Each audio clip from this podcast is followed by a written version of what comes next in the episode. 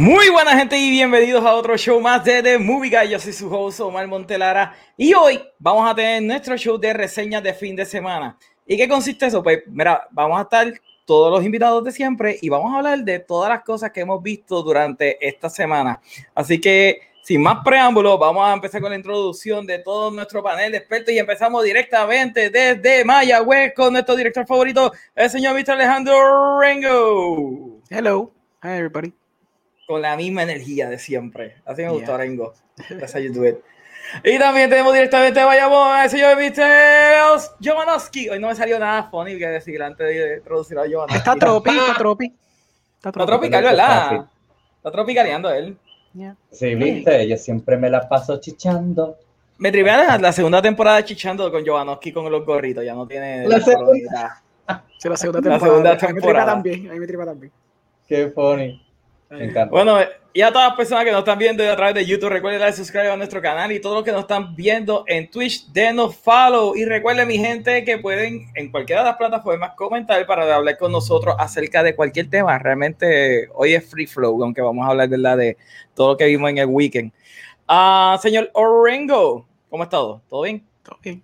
¿Podemos ah. hablar un momento de, lo, de las monopolías que están pasando estos últimos días? Vamos a hablar de eso entonces. ¿Quieres hablar entonces de lo de la venta de, Warner Media? Warner Media con. Y MGM. Está interesante. está horripilante. I don't like it, pero está interesante. Pero o sea, esto, esto, iba a pasar, Lorenzo, literalmente. Monopolía, monopolía, monopolía. No, no, no, no, no. Pero ¿por qué monopolía? Monopolía. Monopolía es Disney, que lo tiene todo. No, no, paren, paren ya, paren ya de consolidar, paren de consolidar. necesitamos que exista competencia. No va a existir competencia si todo el mundo compra a todo el mundo, malita sea. sí. Ajá. Que es como que una contestación a lo de Disney también, básicamente. Son, ¿verdad? Son varios ah, factores. Oh, claro, claro. Pero eh, a, mí lo que me está curioso es cómo eh, ATT rápido ya está vendiendo Warner Media no estuvo ni siquiera dos años con ellos y ya están diciendo, ya esto apesta. Este. Mm, este, esta, deuda no vale la pena, no, no quiero, no quiero bregar. Y que se está haciendo difícil, o sea, todo el mundo, por más que ustedes desde el año pasado están pro HBO Max, no se les está haciendo fácil, no está haciendo los números que ellos quieren y hay un revolú también creativo este, hay que acordarse de que ATT es una compañía más de comunicaciones y se quiso meter a este mundo artístico del entretenimiento, que hay mucho choque de ego. Y nada más con lo que está pasando con WB, o sea, en lo más seguro están como que eh, esto está como que muy complicado, esto es más de lo que no vale la pena tanto dolor de cabeza. Ya que hablando de más. No, pero también el issue fue que AT&T compró la deuda, le oh, cuando, cuando, ellos compraron, cuando ellos compraron este Warner Brothers, ellos compraron también, se llevaron la deuda que ellos tenían. Entonces estaban tratando de, de, bregar esa deuda. Y ese es el problema. Pues como esa deuda no se pudo cumplir, dijeron, no, we're offshooting esto para otra persona, para que entonces nos sacamos, salimos de este business, claramente como tú dijiste. Pero fíjate, ok, yo lo que digo es que no, yo no sé cuál es la expectativa que AT&T tenía con HBO Max, pero yo entiendo que HBO Max está creciendo de una manera aparentemente healthy por, lo, por los números que están enseñando. Eh, yo no sé cuál era la expectativa que ellos tenían. Disney se tardó demasiado, eh, casi un año en poder llegar a estos números y ellos lo que llevan son un par de meses. No, HBO lleva más tiempo. Pero no HBO Max. Supongo. Sí, pero lo que tú estás diciendo, Disney está súper bien. Lo último que se cayó, y no es que se cayó, es que pusieron unas proyecciones de 110 y llegaron a 103. Pero para el año que llevan, están más que súper bien, porque tú buscas otros artículos antes que este y te dicen lo rápido y bien que está alcanzando a Netflix. Está bien, pero también es una plataforma que costó 6.99 cuando salió, eso que HBO Max están cobrando el 15.99 o 14.99. Eso es otro problema. Es que no tiene, aparte de lo de las películas estas que están saliendo simultáneamente, el contenido de HBO Max no es como que tan accesible, o sea, no tiene IP tan grandes que llamen la atención. Y tiene series buenas, pero no son series que llaman tanto la atención, no son reconocidas. Bueno, es que ellos están más acostumbrados a producir solamente para un canal. Ahora para un streaming service es como que tú tienes que producir para 10 canales a la misma vez. ¿Sabes? Porque, pero mira, punta a pensar, en cuestión de, de Disney, Disney básicamente no tiene mucha variedad, ¿me entiendes? Todas las películas son PG-13 o PG las que tienen. Eh, tiene variedad porque tiene Marvel y tiene Star Wars, pero más allá de eso es básicamente lo mismo. Versus que entonces tú tienes un contenido bien variado en HBO Max. Claro, pero Disney tiene marca que ha creado durante los años. Es nada cerca Netflix. Familia. Yo creo que lo que ayuda es la familia, exacto. el público familiar siempre. Si tú haces un streaming service de Cocomelon, te juro que vas a hacer 200 millones de suscriptores en dos meses. Te lo juro, te lo friki. Cocomelon oh, pelado. Cocomelon is a thing that children watch. Like, si tú vas a YouTube, ponte Cocomelon, vas a ver videos que tienen 2 billones, 3 billones de views. Not even kidding. Y es porque. Porque están en repeat. Están en repeat eternamente. Y lo mismo con Disney. Disney es un tipo de, de, de, programación que tiene para cosas a poner en repeat para los nenes. Y entonces por eso es que Netflix tiene la sección de kids. Porque sabe muy bien que ese mercado es bien este, fruitful. Mientras que, como pero... tú sabes, ¿Mm? No, de, ¿Mi, micrófono se escucha? Sí, se escucha. Ok, este, ya se me olvidó. Ah, que HBO Max es más para adultos, o sea, es un contenido más adulto, por ende no son tantos, el familiar siempre va a ser más, por eso es que PG hace más chavo que R, o sea, en teoría. Ya, porque más gente puede verlo. Está bien, pero a la misma vez tú necesitas, yo lo que digo es que tú también necesitas de un contenido más variado, que, ¿verdad? Ese es, se, cayó. Ok, ese es el beneficio que tiene Netflix, ¿verdad? Como todo lo hace el algoritmo en cuestión de lo que es este, los gustos de las personas, está bien disectado, pues ellos pueden producir. Olvídate que ellos saben a quién se lo van a esperar. Hombre, que sí, porque se salió el audio de aquí. Ajá, pero entonces. ¿Qué qué? Yo quiero saber a quién se lo van a esperar. Mm. A, a Discovery Channel, por lo que veo. ¡Ah! Pero fíjate, a mí lo que me gusta, y va a empezar a pasar más, más todavía, este, los merging estos de streaming platforms, porque es que no se puede estar pagando 6 pesos, 10 pesos por todos los que salgan. O sea, que todo tiene su contenido, porque todos querían tenerlo.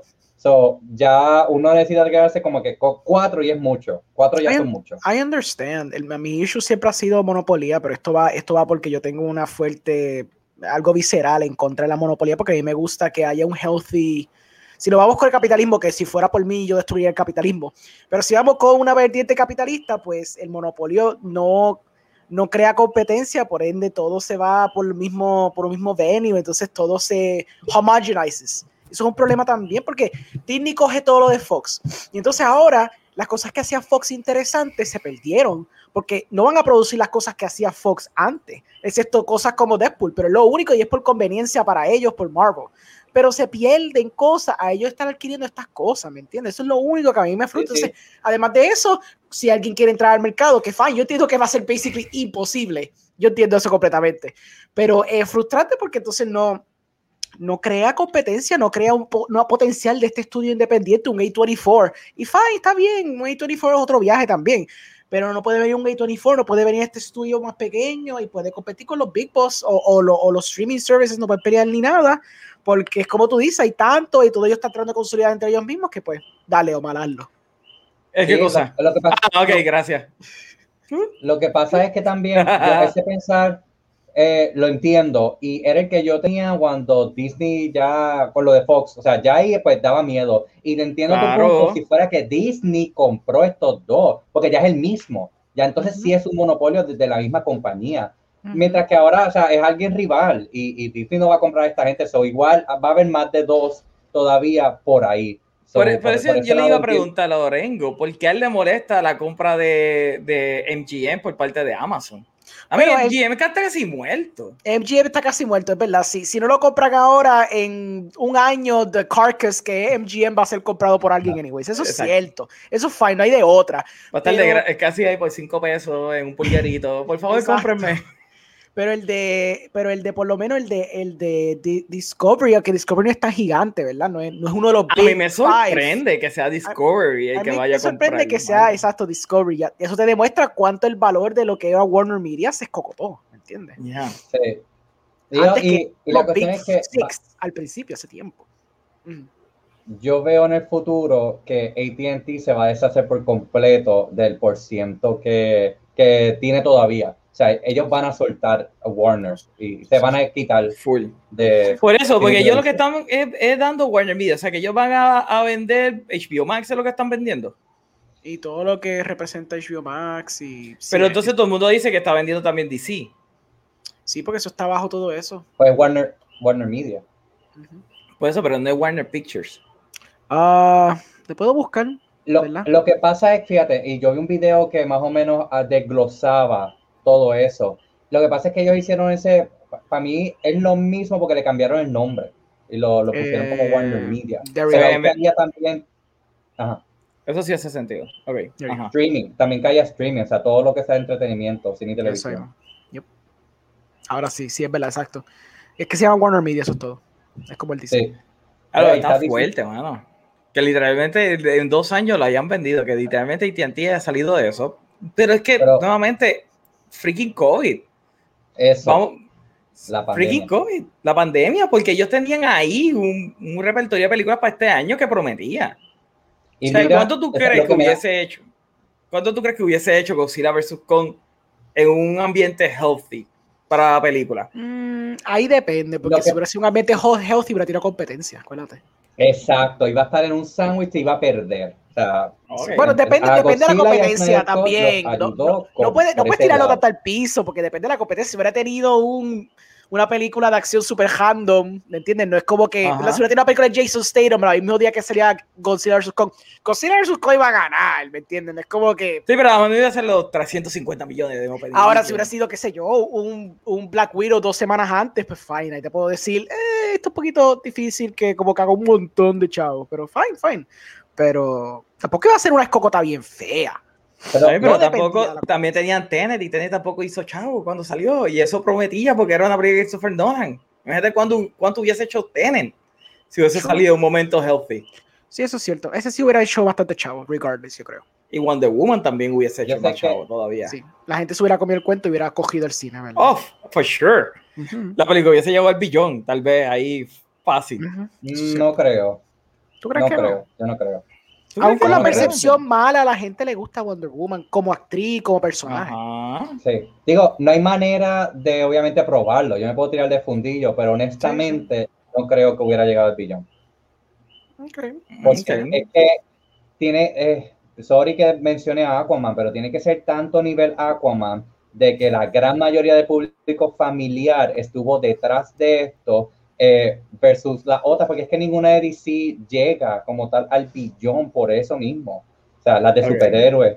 Tenía que ser James Wan el único director que El único que pudo lograrlo. Pues es, que, es, que, es, que, si no hubiera sido James Wan, en realidad sea. si hubiese sido otro director, eso no iba a llegar. eso no iba a llegar. Tiene que ser James Wan o nadie. Él es probado, probado. Quería decir, este, ay, qué ah. pena que no esté yo, porque me dio un shout out en, en lo de Resident Evil, de los números.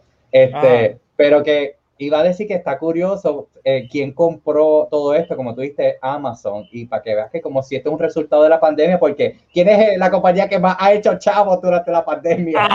Amazon. Porque todo el mundo compra por internet. O sea, hasta, hasta, yo estoy comprando sofrito por Amazon, es como que... Pero es que, vamos a hablar claro, si tú tienes Amazon Prime, tú te das cuenta que Amazon necesita contenido full, esa gente no tiene casi nada. Es verdad que lo poco que tira es bueno, pero no tiene mucho tampoco. Sí, lo original es few and far between, eso es cierto. Ajá. A mí me sorprende que supuestamente Apple TV está más arriba de Amazon Prime en cuestión de cuántos subscribers tiene. Granted, correcto. Ellos te lo dan gratis. No, no. Eso es incorrecto. es Amazon. ¿No? Amazon Prime. Amazon Prime tiene más. Muchísimo más. La razón, lo que pasa es. Que okay, es el segundo. sí, el segundo. El okay, ¿A quién fue que le ganó? ¿A HBO Max o que le ganó? Entonces, a, Disney, a, Disney, a, Disney, Pero la razón que le va a ganar es porque todo el mundo tiene Amazon Prime porque usan Amazon Prime, pero no es porque usan Amazon Prime Video. Son los números están inflados por el hecho de Amazon Prime. ¿Me entiendes lo que quiero decir? Porque no tienes que activarlo. Exacto, es el free shipping aspect. Pero estoy seguro que, que un 10, 20, 30% es la única gente que consume eh, Prime Video. Seguro que tu abuela, que quizás tiene un Amazon Prime, no sabe que existe un Prime Video y que tiene un chorrete de horas de contenido gratuito. Seguro que no lo saben que existe. Ese es el problema. Pero a ellos no le importa porque eso es la cosa. They offshoot todo eso por otro lado. ¿Me entiendes? Pero es tan weird, ¿verdad? Que ellos hayan decidido tener este streaming service que esté eh, eh, atado a un servicio de free shipping. Porque al principio sonaba bastante buena la idea. Y aún así suena buena la idea. Porque ellos, ellos juntan su Amazon Prime con el music, creo que con los libros también. Sí. Eh, Audible no es tanto. Audible no, es tanto, pero sí con, con Kindle sí. pero con Audible no. Pues por eso, pero son, son, como que cositas que ellos tienen todas juntas y pues si la gente lo consume extra, ellos no salen perdiendo porque la gente consume tanto de Amazon, aún con el free shipping, y aún pueden subir e inflar el precio y la gente no le importa porque lo va a seguir cobrando porque ya a este punto you need Prime, porque si no, literalmente ellos gatekeep you de las cosas que tú puedes comprar en Amazon. Yep. So, es como una necesidad para hacerlo. So, como, todo, como ellos ganan tanto dinero por un lado, pues ellos pueden entonces hacer sus ventures llama sus estudios por el otro lado, hacer esta compra de MGM, hacer esto y lo otro. Y pues quizá no sea fruitful, porque realmente está bien difícil discernir quién está comprándolo por Prime Video o por lo otro, pero si they have both, no salen perdiendo todavía. Yo creo que tiene que ser que, obviamente, las ganancias están exuberantes, obviamente sus ganancias están exuberantes. So, hasta que no vean unas pérdidas, pues entonces no van a empezar a reajustar. Por eso van a seguir ahí vendiendo. Pero la pregunta es, ¿ellos algún día lo separarán? Uh, that's a good question. Yo creo que cuando el de música sí está separado. Eso puede ser cuando se den cuenta que hay un buen porcentaje, me viene acá, 50% de la gente que, que, que, tiene Prime consume video, maybe ahí se den cuenta, mm, yo creo que ahora es digno de split it. Hacemos un deal, un bondocito, pero de lo contrario, si no, Omar se fue. Omar se fue. Es porque se fue, ¿verdad? Sí, él se fue bien. Omar, te fuiste. Te fuiste. Yo, yo lo que iba a decir, te estás copiando. Yo lo que iba a decir es que, que como también se está viendo con Netflix, de que... Estoy teniendo pues, problemas de internet otra vez. Ok. Ah, Oscar. Okay.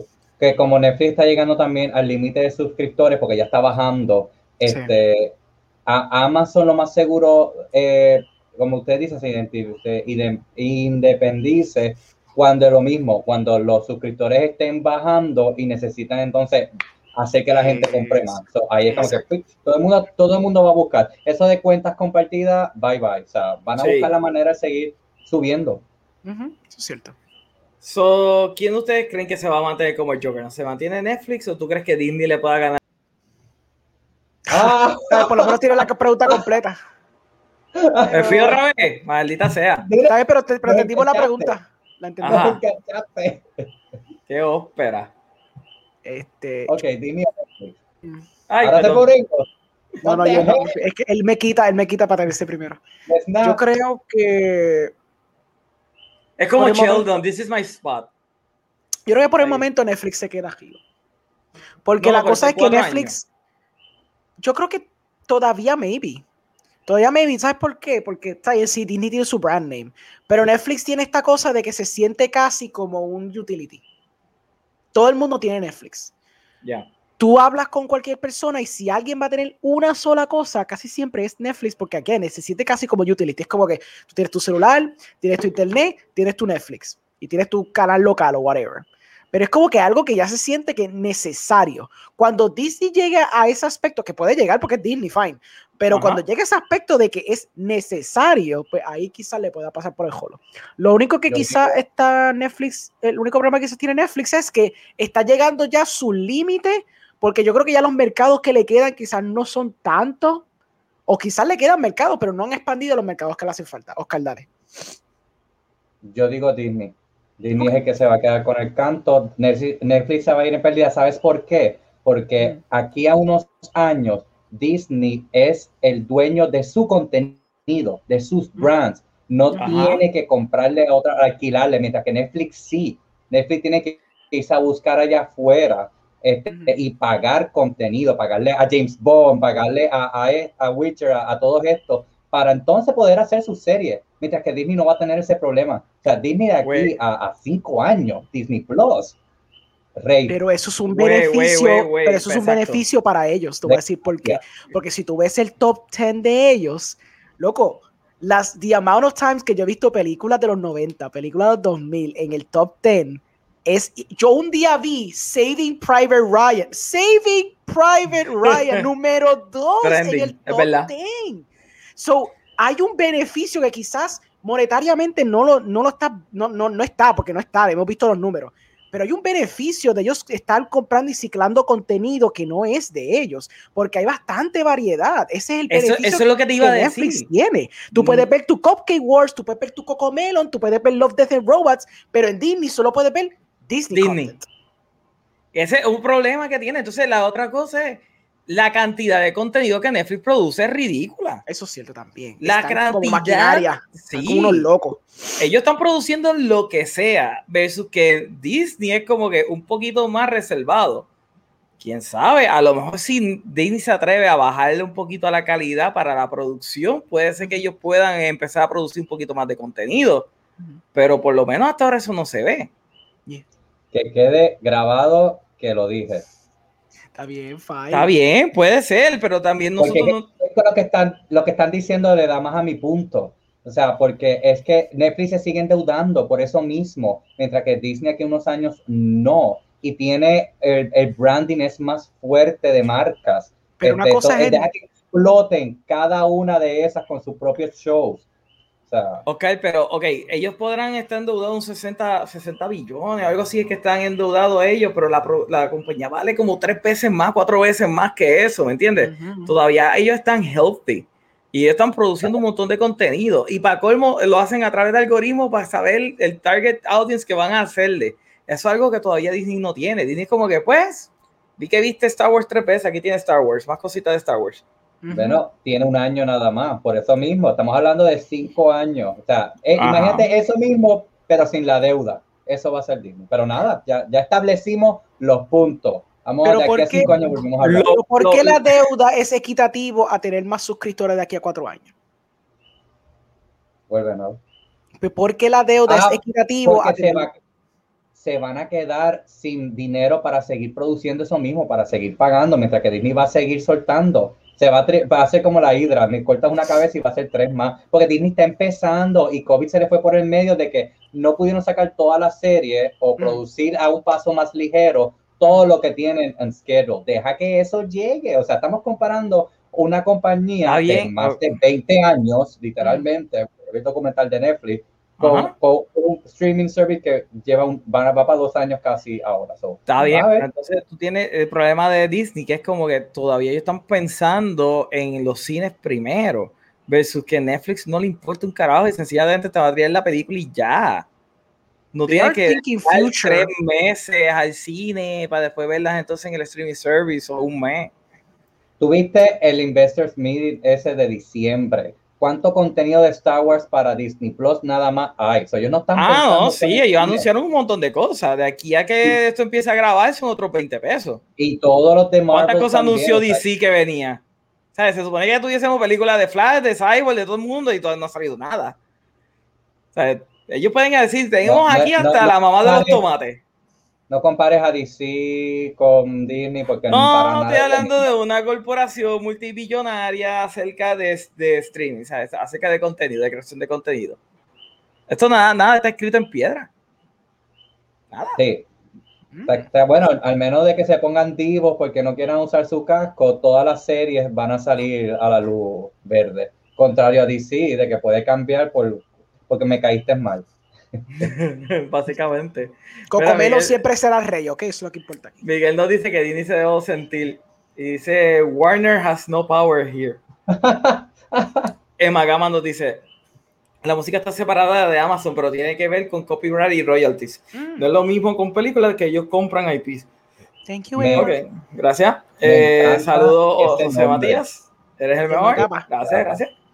Y tu madre te dice saludos, belleza, saludos allá. Siente, siga tu madre TV para las mejores entrevistas ever. Y me gusta su nuevo podcast de Hablando M. Anyway, sí, él es el que lo hace. opinión, está gracioso. Mira, ok, vamos a hablar por lo menos ya de lo que veníamos. Vamos a hablar acerca de qué, que vieron en este weekend. Así que, Orengo, ¿qué tuviste en este weekend? Ok, let me pull my, my list. Oh my god, tiene un list y todo. Sí, ya hago list porque después se me olvidó y quiero ser thorough y eficiente. Ok. Como yo ahora. So, por lo menos para esto lo hago, sí.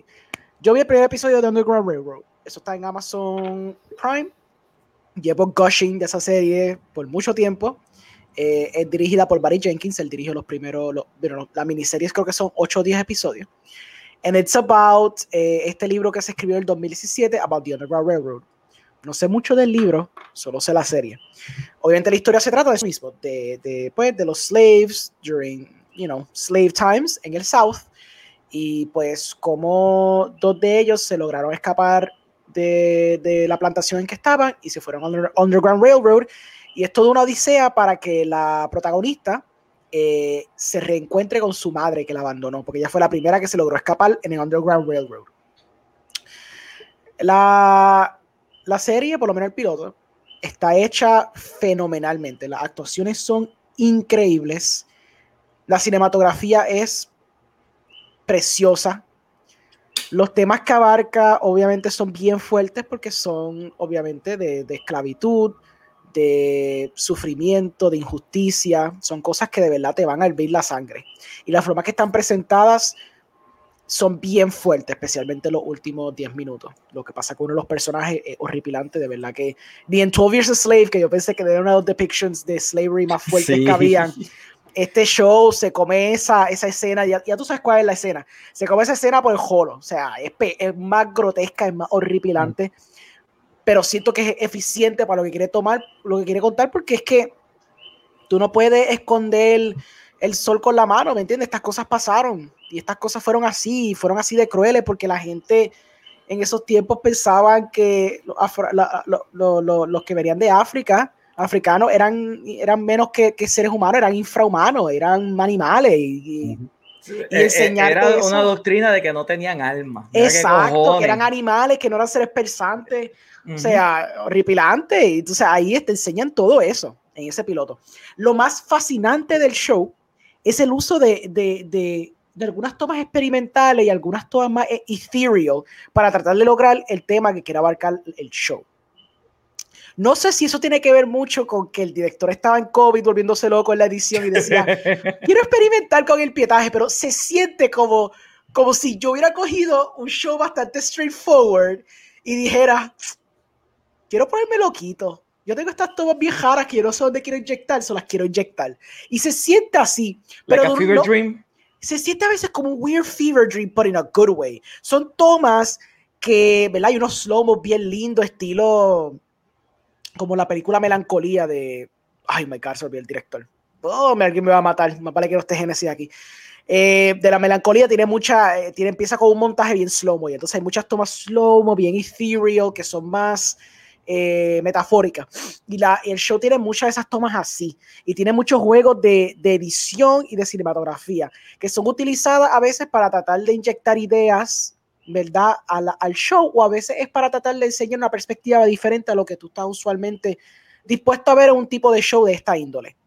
Como dije, las actuaciones están fenomenales, el production design está fenomenal.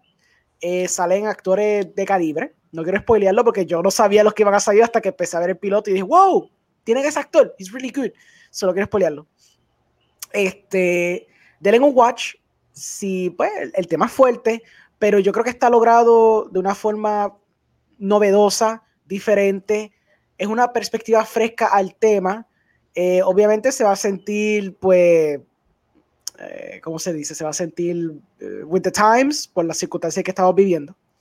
Eh, y pues, le, se la recomiendo completamente. Yo solamente he visto el piloto, no he tenido break de verla porque estaba viendo otras cositas durante, durante, el fin de semana, pero obviamente yo voy a acabar la serie. Cada episodio se sitúa, si no me equivoco, un estado diferente, porque es a través de que ella está ¿verdad? siguiendo su jornada. esa es la primera serie que vi. La segunda vi cuatro episodios de Love, the Robots. Yo sé que Omar la acabó completa, so él puede dar más, ¿verdad? Más, más de, de la, del show. No, pero podemos hablar de, de del pues show. ¿Qué te pareció? Dime los cuatro episodios que tuviste. So, los cuatro episodios que yo vi fue uno, quiero, no sé, spoiler un poquito. Ok, pues el primero era como medio comedia, no quiero dar mucho detalle. El primero era comedia, el segundo era el de... Es que de Become a Blur, eh, eh, Era la animación esa extraña de los dos hermanos de los dos hermanos, sí, la animación bien, estaba bien interesante la animación, pero la historia fue horripilante. La tercera era el Blade Runner One, no, ese era el cuarto. Sí, ese era el tercero. ¿No era el de la inmortalidad? Ah, pues ese fue el cuarto. Por eso es el Blade Runner, el de la inmortalidad. Es que hay otro también que toca el tema de la inmortalidad por el protagonista. Por el protagonista es inmortal. ¿Te acuerdas? Que era el señor, el Iceman. Que todo el mundo lo está buscando for his testicles. Oh, ese está, ese estuvo. Ese está interesante. Esos fueron los cuatro que yo vi. Esos fueron los cuatro que yo vi. Um, pues, briefly, si ustedes han visto la antología de, de Season 1, ustedes saben ya para lo que vienen. Esto es una serie, una antología de cortometrajes hechos por diferentes estudios, diferentes artistas, diferentes animadores, con diferentes estilos bien variados, con historias súper variadas y súper diferentes. A mi entender, estos son short stories que están submitted a un libro o un magazine, no estoy completamente seguro, y después son adaptadas a, este medio de cortometraje. Eh, si han visto la, la antología 1, ustedes saben que hay varying degrees de calidad. Hay algunos cortometrajes fantásticos, otros cortometrajes que son medio me, y otros cortometrajes que son horribles. Pero lo interesante siempre, que a mí siempre me ha gustado de esta, de esta antología, es que, ¿verdad? Si no te gusta mucho, pues culpa que ya se acabó y viene el otro. Si te gustó, pues fascinante porque dejó un impacto contigo. Lo chévere es el uso de la tecnología y el, y el uso de, de, ¿verdad? De estas historias y cómo tú las puedes contar en este medio.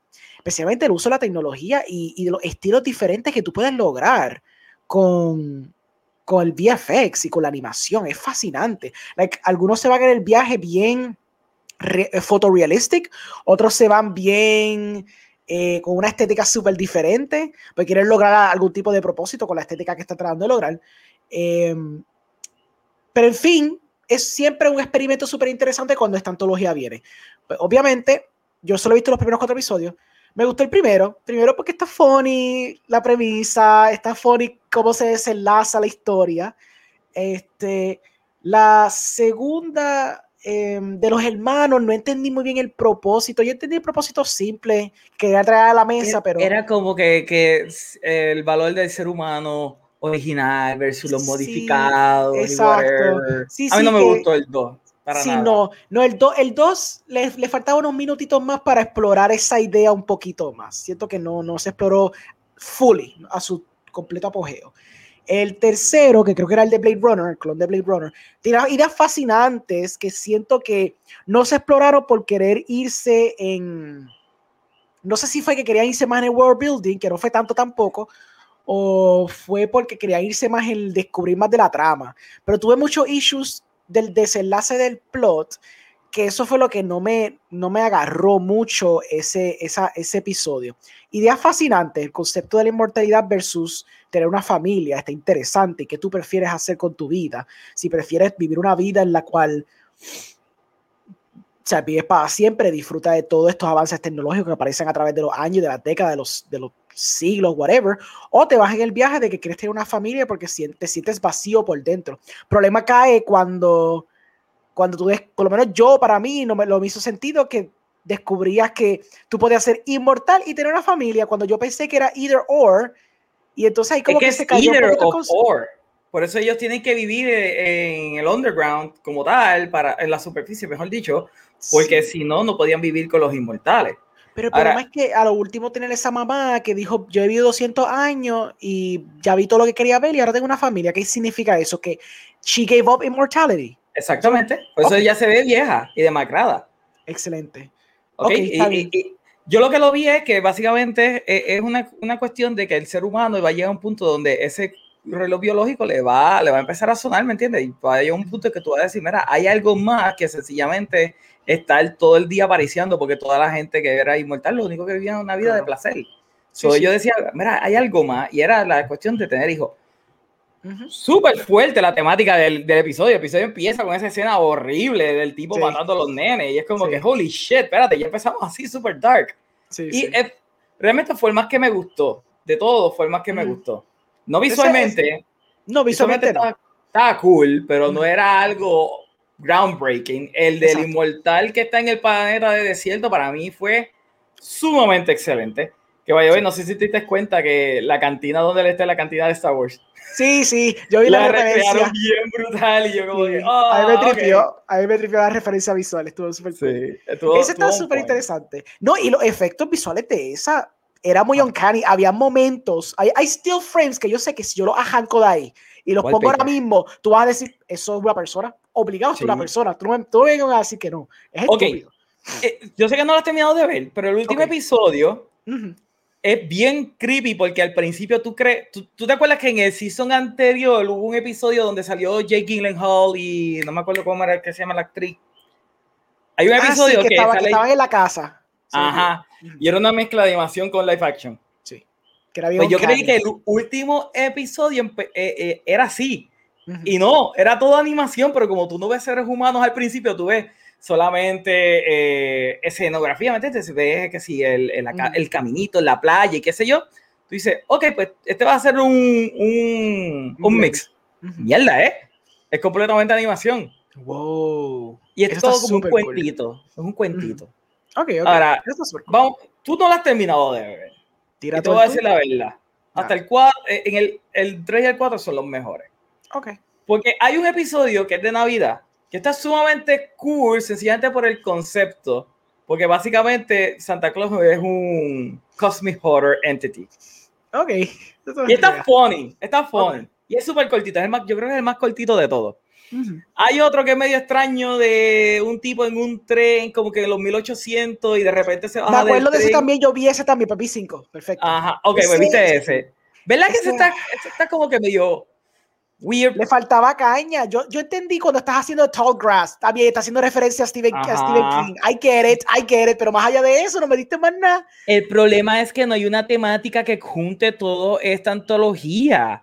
Yo entiendo que la primera tenía por, lo menos un mejor hilo que conectaba a cada una de ellas. Esta no, esto se sintió más como, como un concurso y estos fueron los mejorcitos que habían, vamos a poner, o que esto era eh, el grupo B del primer season y como que pues no tenemos más nada, vamos a tirarle a esta gente. Pero la temática siempre no es Love, Death and Robots. Ay, no, pero... On a base level, digo on a base level. Está bien, pero ok, pues dale, pues no tenían nada que explorar con relación a la existencia humana ni nada por el estilo, que es lo que se supone que sea sci-fi. El tren, tú dices. Casi todos, en verdad. El tren, ¿solo que me frustró el tren? Que el tren, pues sí, tenía ese horror vibe, whatever, era tall grass, I get it. Entonces, a lo último que pasa todo, él sobrevive. Spoilers. Y después él se monta en el tren y el tipo empieza a vomitar la exposition. Y yo, ¿pero para qué? ¡Ya esto se acabó!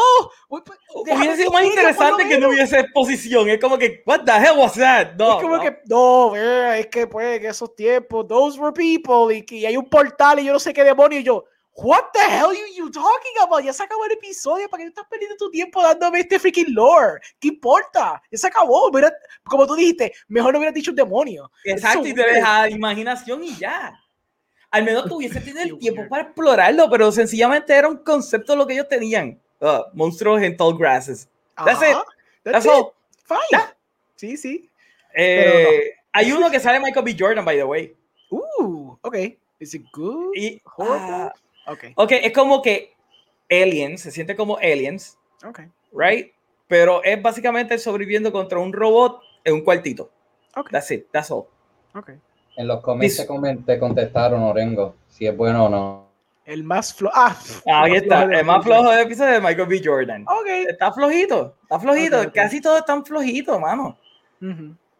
El más, visualmente, el más lindo es el último y es como que un poema, es un cuentito, es como una fábula. Se siente, eh, está narrado como una fábula. Ok, ok. Pero fuera de eso, para mí Love, Death and Robots Season 2 fue una decepción. Pero, Por lo bueno que fue el primero. Pero to be fair. Está bien, pero también acuérdate que el primero tenía muchísimos más episodios. Y era como que el big, ah. ¿me, entiendes? El big outgoing. Pero por lo menos hay que admitir que está cool que exista algo así. Está cool que exista algo así, ¿me entiendes? Por lo menos eso no se le puede quitar. Es, es, como Black Mirror, fine. No todo el episodio de Black Mirror está increíble, fine. Y los últimos sí han estado flojitos, pero me gusta que exista Black Mirror, porque eso se presta para por lo menos una que otro episodio que esté flojo, tú digas, coño, ese concepto está súper cool. ¿Me entiendes? Era como Twilight. que no haya salido Black Mirror Season 4. Se quedó, digo, ¿el 4? El 5, el 5 yo creo que sí. El 5, sí. El último fue que fue bien flojo. Bien, es como Twilight Zone, ¿me entiendes? No todos son buenos, pero god damn, if they're not at least interesting, a little bit, tú sabes. Pero este no fue interesante. Eso es cierto, I agree, I agree, eso sí. Ese primero, vamos a ver acá, el primero está lindo porque es como que una animación tipo Pixar, así cartoonish, se veía bien bonito, pero a la misma vez como, como que, whatever, ok, entiendo la crítica al consumerismo, fine, y la automatación. Sí, sí, sí. Pero no tiene mucho que decir. No, it, no, it's just cutesy. But it's fine because not all of them have to be algo super deep. Fine. Pero aún así, es como tú dices, they should at least tener algún mensaje, algún tipo de thread consistente a través de todo. Yo no me acuerdo cómo se llamaba el del Season 1, el de la tipa que se está maquillando y ve el asesinato. Ah, sí, esto mucha gente le gusta ese. Es que se estuvo súper mind blowing. Sí, es verdad. Y hermoso, full hermoso. O sea, y cuando tú ves que es todo un loop, es como que, holy shit. Eso te vuela a la mente cuando es un loop, sí. Ah, miren los comments. Tira ahí los comments si quieren. Vamos a ver, vamos a ver. Uh, ok, aquí nos está diciendo Miguel Ríos, nos dice Immortality and Kiss Pop Squad, episodio 3, No in the Desert, episodio 4, Immortality is the um, Blood. Sí, por, lo, por los testículos del tipo. Saludo a Megnon de, de Venezuela. Hello. Uh, saludos a Fernando Candelaria. Eh, tu madre Treve dice, Orengo con la info on point, papá. Dolly Rodríguez nos dice, ver esto medicado me, me envuelve. Río nos dice, el más flojo es el episodio de Michael Jones, ya se lo puse. Uh, porfa, saluda, saludo Matías, yo creo que te había saludado ya. Eh, saludo a Bradley, ¿cómo están? Eh, Miguel nos dice, I did all the visuals, but I was bummed that this one had less episodes, and some are hit and some are misses. Creo que todos eran interesantes, pero no todos eran compelling. Yo no creo que todos eran interesantes. Yo no creo para nada que todos eran interesantes. Los primeros dos específicamente para mí fueron como que... Yo estaba súper aburrido. Estaba como que, ok, esto está empezando mal. Full, está empezando mal. Saludos, Mavers. ¿Algo más que tú tengas que decir, Rengo? ¿Qué más viste? Eh, lo último que voy a mencionar, para, para no decir que vi como que los primeros cinco episodios de Mythic Quest Season 1, porque realmente no he hablado más de Mythic Quest. Yo voy a hablarle entonces de I May Destroy You, una serie de HBO Max. Um, llevan halagando este show y actually I May Destroy You, una de las razones de por qué eh, mucha gente está molesta con los Golden Globes y causó como resultado que cancelaran los Golden Globes.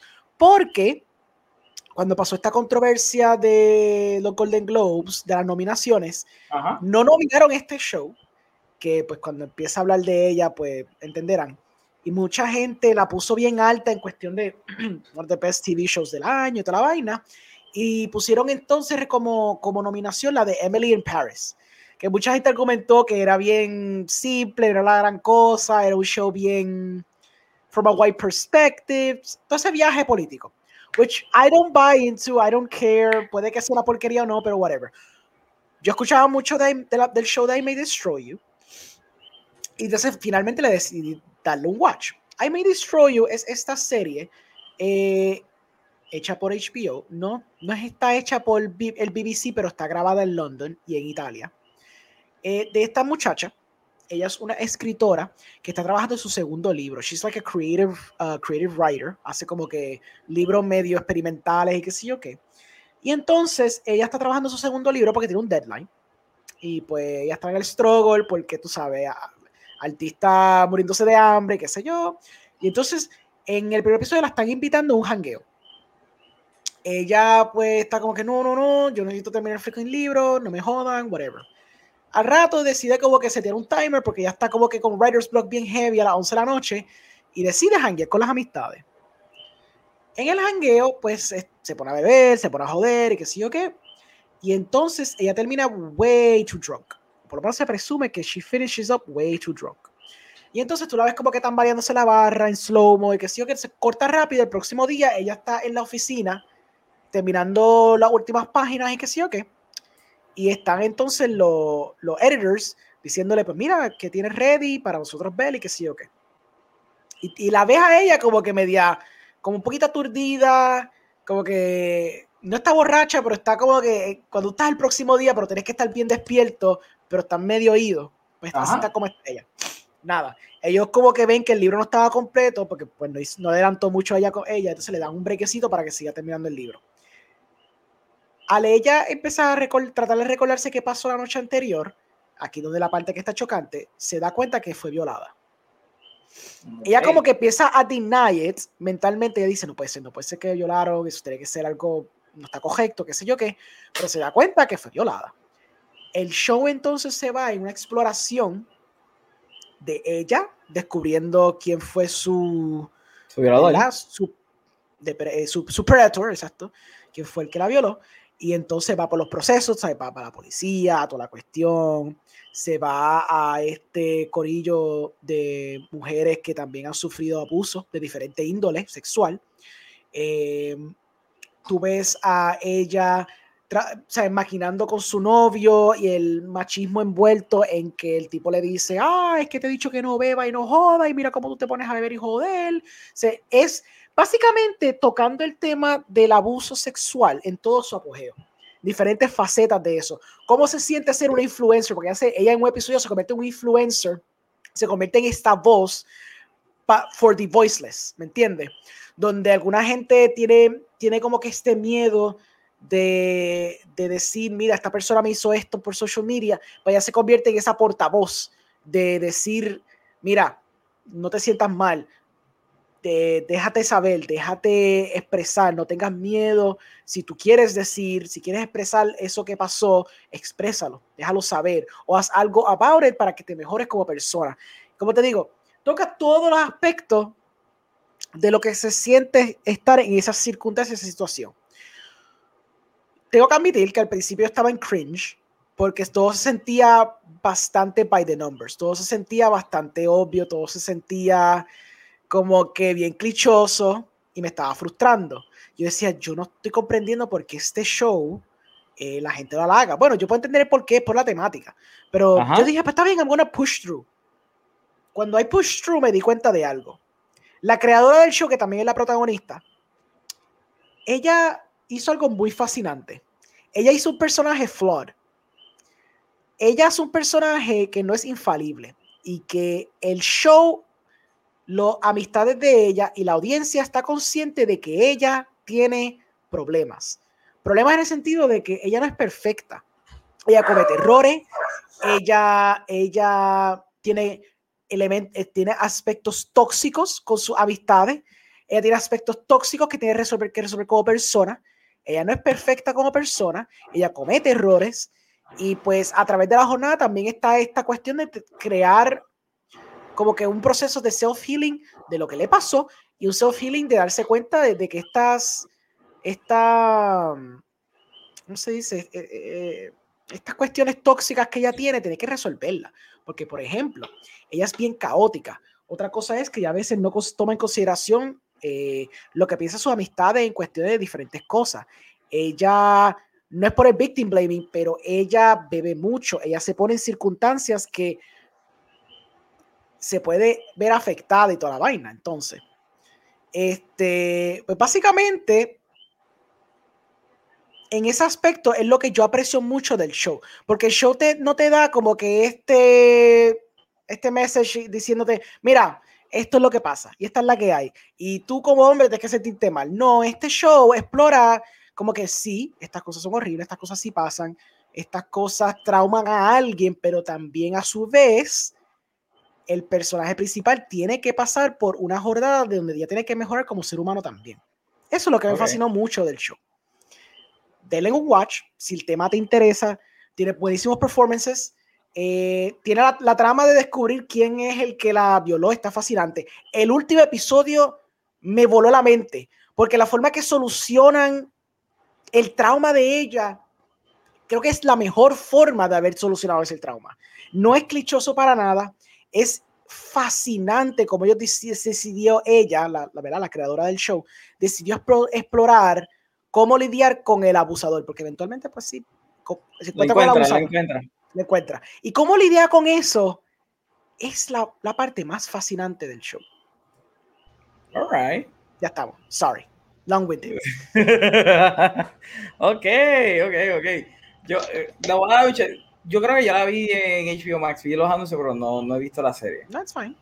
¿Es corta o es larga? Son 8, 8 10. Ok, ok. Y son de media hora, son cortitos. ¿Y tú, señor Jovanovski, Cuéntanos, que yo sé que tú fuiste al cine este weekend. De un momento. Traga, papi, traga.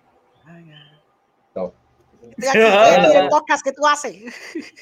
Le dije, literalmente, ahora mismito me poncharon y me, le da con preguntarme y todo el mundo lo escuchó. Eh, bueno, pues fui a ver Spiral en el cine. Ajá. Porque oh. güey, me pichó porque yo le dije, Oscar, vamos a ver the Dead, sí o mal. Vamos a ir el domingo a ver the Dead.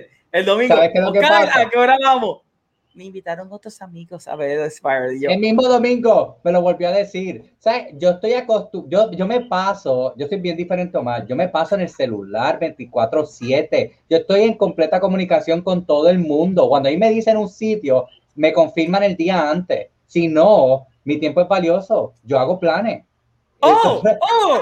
Espérate, estás perdiendo el tiempo conmigo. ¡Oh! No, pero espérate, Orengo, una persona normal hubiese, me hubiese escrito, Omar, vamos a ir al cine mañana. Claro que sí, amigo Oscar, vamos mañana al cine. Amigo, tú no, tú no vales nada para él. No, definitivo, papi me, me, me, me, reemplazó así. Yo, como que, ah, pues está bien. Pero ¿sabes lo más chistoso, Orengo? Mm.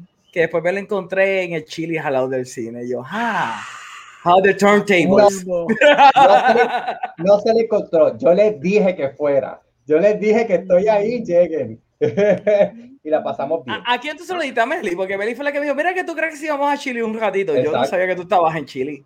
A mí me tomó por ah. sorpresa encontrarte en Chile full. o sea que tú no me ibas a volver a ver más. Exacto. No, yo no te iba a ver para nada. Yo, yo mm, mm, mm, amigo, oh Rafa, la que me cambia así tan rápido. Mira, honestamente, yo estuve debatiendo eh, viernes y sábado, de hecho la compré el día antes, este, si escribirte o no, porque yo decía, él va a pichar, porque es que no me ha vuelto a decir más nada, so, no le desmente. y ah, cuando tú me escribiste, yo dije, oh. Oscar, Oscar, una sola pregunta. ¿Cuándo yo he hecho un plan contigo y te he pichado? Mm. Varios. Todavía no he ido a tu casa. ¿Te acuerdas cuando iba, ibas a tu casa a ver cierta película, a ver como dos películas y siempre pasaba algo? Whatever, continúa. Ah, sí, eh, el punto es que sí, se, reconozco que, que sí, te, te, piché en ese sentido de que pensé escribirte y no lo hice. Pero anyway, terminé viendo Spider, fuimos al mismo cine, así que después pudimos compartir y, y hablar. Y la pasaste bien, yo sé que la pasaste bien. la pasamos. Tenemos que hablar después del show. Ajá, continúa. Dale. Este, el punto es que pues si vi Spider, lo que pasa también es que si me das a escoger entre eh, Army, que la quiero ver, y Spiral, que Spiral solamente está en el cine, y Army va para Netflix eventualmente, voy a escoger Spiral, porque primero yo soy súper mega ultra fan de Saw, de todas las secuelas, por más malas que la gente diga que sean. este, yo no pues soy fanático de Saw, así que yo te creo y ya. Mira, Oscar, pues antes que continúe, léeme esto.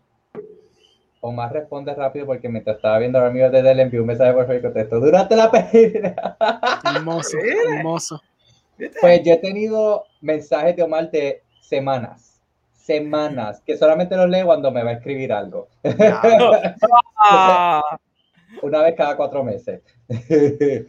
Pero anyway, este, pues nada, pues fui a ver esa para, para ver. Ahí me da gracia porque creo que fue Orengo o fue William que pusieron las críticas están malas. Y yo como que, ¿cuánto acá una crítica de So ha sido positiva? De hecho, yo creo que esa es la que mejor porcentaje tiene, o al menos de esas primeras, no sé cómo está ahora, pero al menos de esas primeras, literalmente, yo busqué la una, que es la mejor recibida, y eh, estaba por debajo de lo que esta tenía. So, so nunca se ha llevado con los críticos.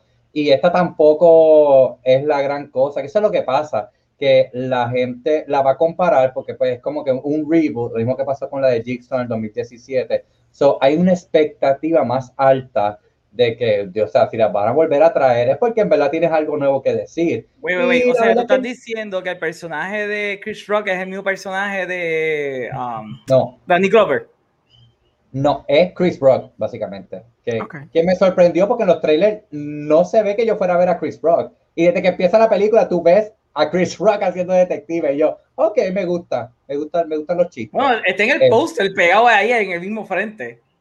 No, no, el, yo digo la personalidad de él, lo que oh, espera de un stand-up de Chris Rock. No, yo sé que es hello, yo, yo sé la historia de que él, él hasta se encontró a Liguanel, después de estar escribiendo a Liguanel, que es el escritor de eso, para los que no lo saben, este, le estándole pichando, eh, se le encontró a una fiesta y le dijo, mira, yo tengo esta historia pasó y pues eventualmente lograron hacerla. Entonces yo sabía que él, estaba buscando hacer esto. Eh, el punto es eso que me sorprendiera ver a Chris Rock haciendo de él, eh, pero detective. Lo que me, me, gustó, o sea, la actuación de él me gustó mucho y lo que le da en este mundo de Saw. Hay muchas cosas que, que, no me gustaron y, iré más en detalle en el episodio mío que saldrá la otra semana, esta no, Eh, pero ahí me gustó dentro de, o sea, me, me, gustó de que trata de ser más Seven o más Zodiac eh, que Saw. O sea, de Saw de Saw tienen solo el nombre. Y hasta cuando ponen las trampas, se ven fuera de lugar. Literalmente lo, que hace Soso se ve fuera de lugar. Como que está más interesante esta historia que, que, que querer juntarla con el universo de Saw. Pero nada, igual no me arrepiento de verla y it's a good time. ¿Te este, gustó? ¿Cuánto tú le das? Del 1 al 10. Ah, es que está difícil. Yo le daría 7. Okay. Pero, pero, güey, no, porque I'm a soft fan and I want to know. Ok. ¿Cuán, cuán in universe es esto? ¿Cuán pegado al universo está? ¿Cuán despegado al universo está? ¿Sabes? ¿Cómo, cómo se siente la película con lo, el... Lo único es que es literalmente una secuela y los, los eventos de Saw pasaron hace 800 años atrás. Es lo único. Es como que saben que existió Jigsaw y que puso a la gente en trampa. Y es eso. Es como que tenemos un copy. Ah. So, todo lo que pasa en las películas pasa, pero no tienen referencias aquí. Esto es como que, vamos a decir que pasaron 10 años y hay un Jigsaw clone de nuevo. Literal, esto, esto, va, esto va a salir más de esto, que tú sepas. O sea, termina en un cliffhanger. Termina en un, mega cliffhanger, peor que la 1. oh, vale que oh, peor que la 1. Porque esa es la única que yo vi, la 1. La 1 está bien cabrón. Sí. Ese final yo me quedé como que, holy shit, el tipo estaba ahí todo el tiempo. Ajá. Eh, se parece un poco a la 1 en el sentido de que la 1 no era por las trampas, era por la historia de estos dos en el baño y las trampas eran flashback de policía. O sea, que, no era ver cómo la gente salía de ellas. Exacto. Pues se siente más como eso. Y lo único sí que yo sé que con ustedes dos en específico les va a pasar lo mismo. El villano es mega obvio. Es mega obvio. O sea, ustedes se van a. A los Jupiter Legacy. Eh, sí, te puedo decir que sí, porque es que, y, más yo de que, que, conozco más en cuestión de eso, cuando te quieren hacer que. Ah, te quieren dar pistas, pero no son pistas y te quieren hacer creer algo y lo otro, pues se huele. Y hay un momento que literalmente tú dices, ya no hay duda, es esta persona literalmente. Como que para hacerte creer que no lo es, literalmente le están gritando el que sabe. Sí, ese es. Yo, Exacto, ese, es lo único, pero con todo y eso, la, ahí me da pues yo la vi con Josean, como tú bien sabes, y literalmente dijo exactamente hasta por qué. O sea, porque una cosa es pues yo saber, sí, ok, sé que es esta persona, pero Josean dijo todo. Al final, todo lo que el monólogo del villano, todo lo que dijo, Josean ya lo había dicho. Fue por esto, por esto, por esto, por esto, por esto. Y, yo, oh, damn, está súper predecible. Pero nada, pon. Este, y otra cosa que vi el fin de semana, por primera vez vi Magic Mike, sorprendentemente nunca la había visto. Uh, y, me sorprende full que tú digas que no la hayas visto. Cuéntanos. Yo imagino que la primera fila, el primer día ahí viéndolo, pero ¿no? Eh, eh, ese era para el tiempo que tenía pareja y por una pelea fue que no lo vi hecho, no vi ah. se, puso, se lo soy que... eh, no, es, es, otra cosa, en serio Coringo se fue. es, es, es, otra cosa. Pero me estaba. Sí, me fue un momentito, venga ahora.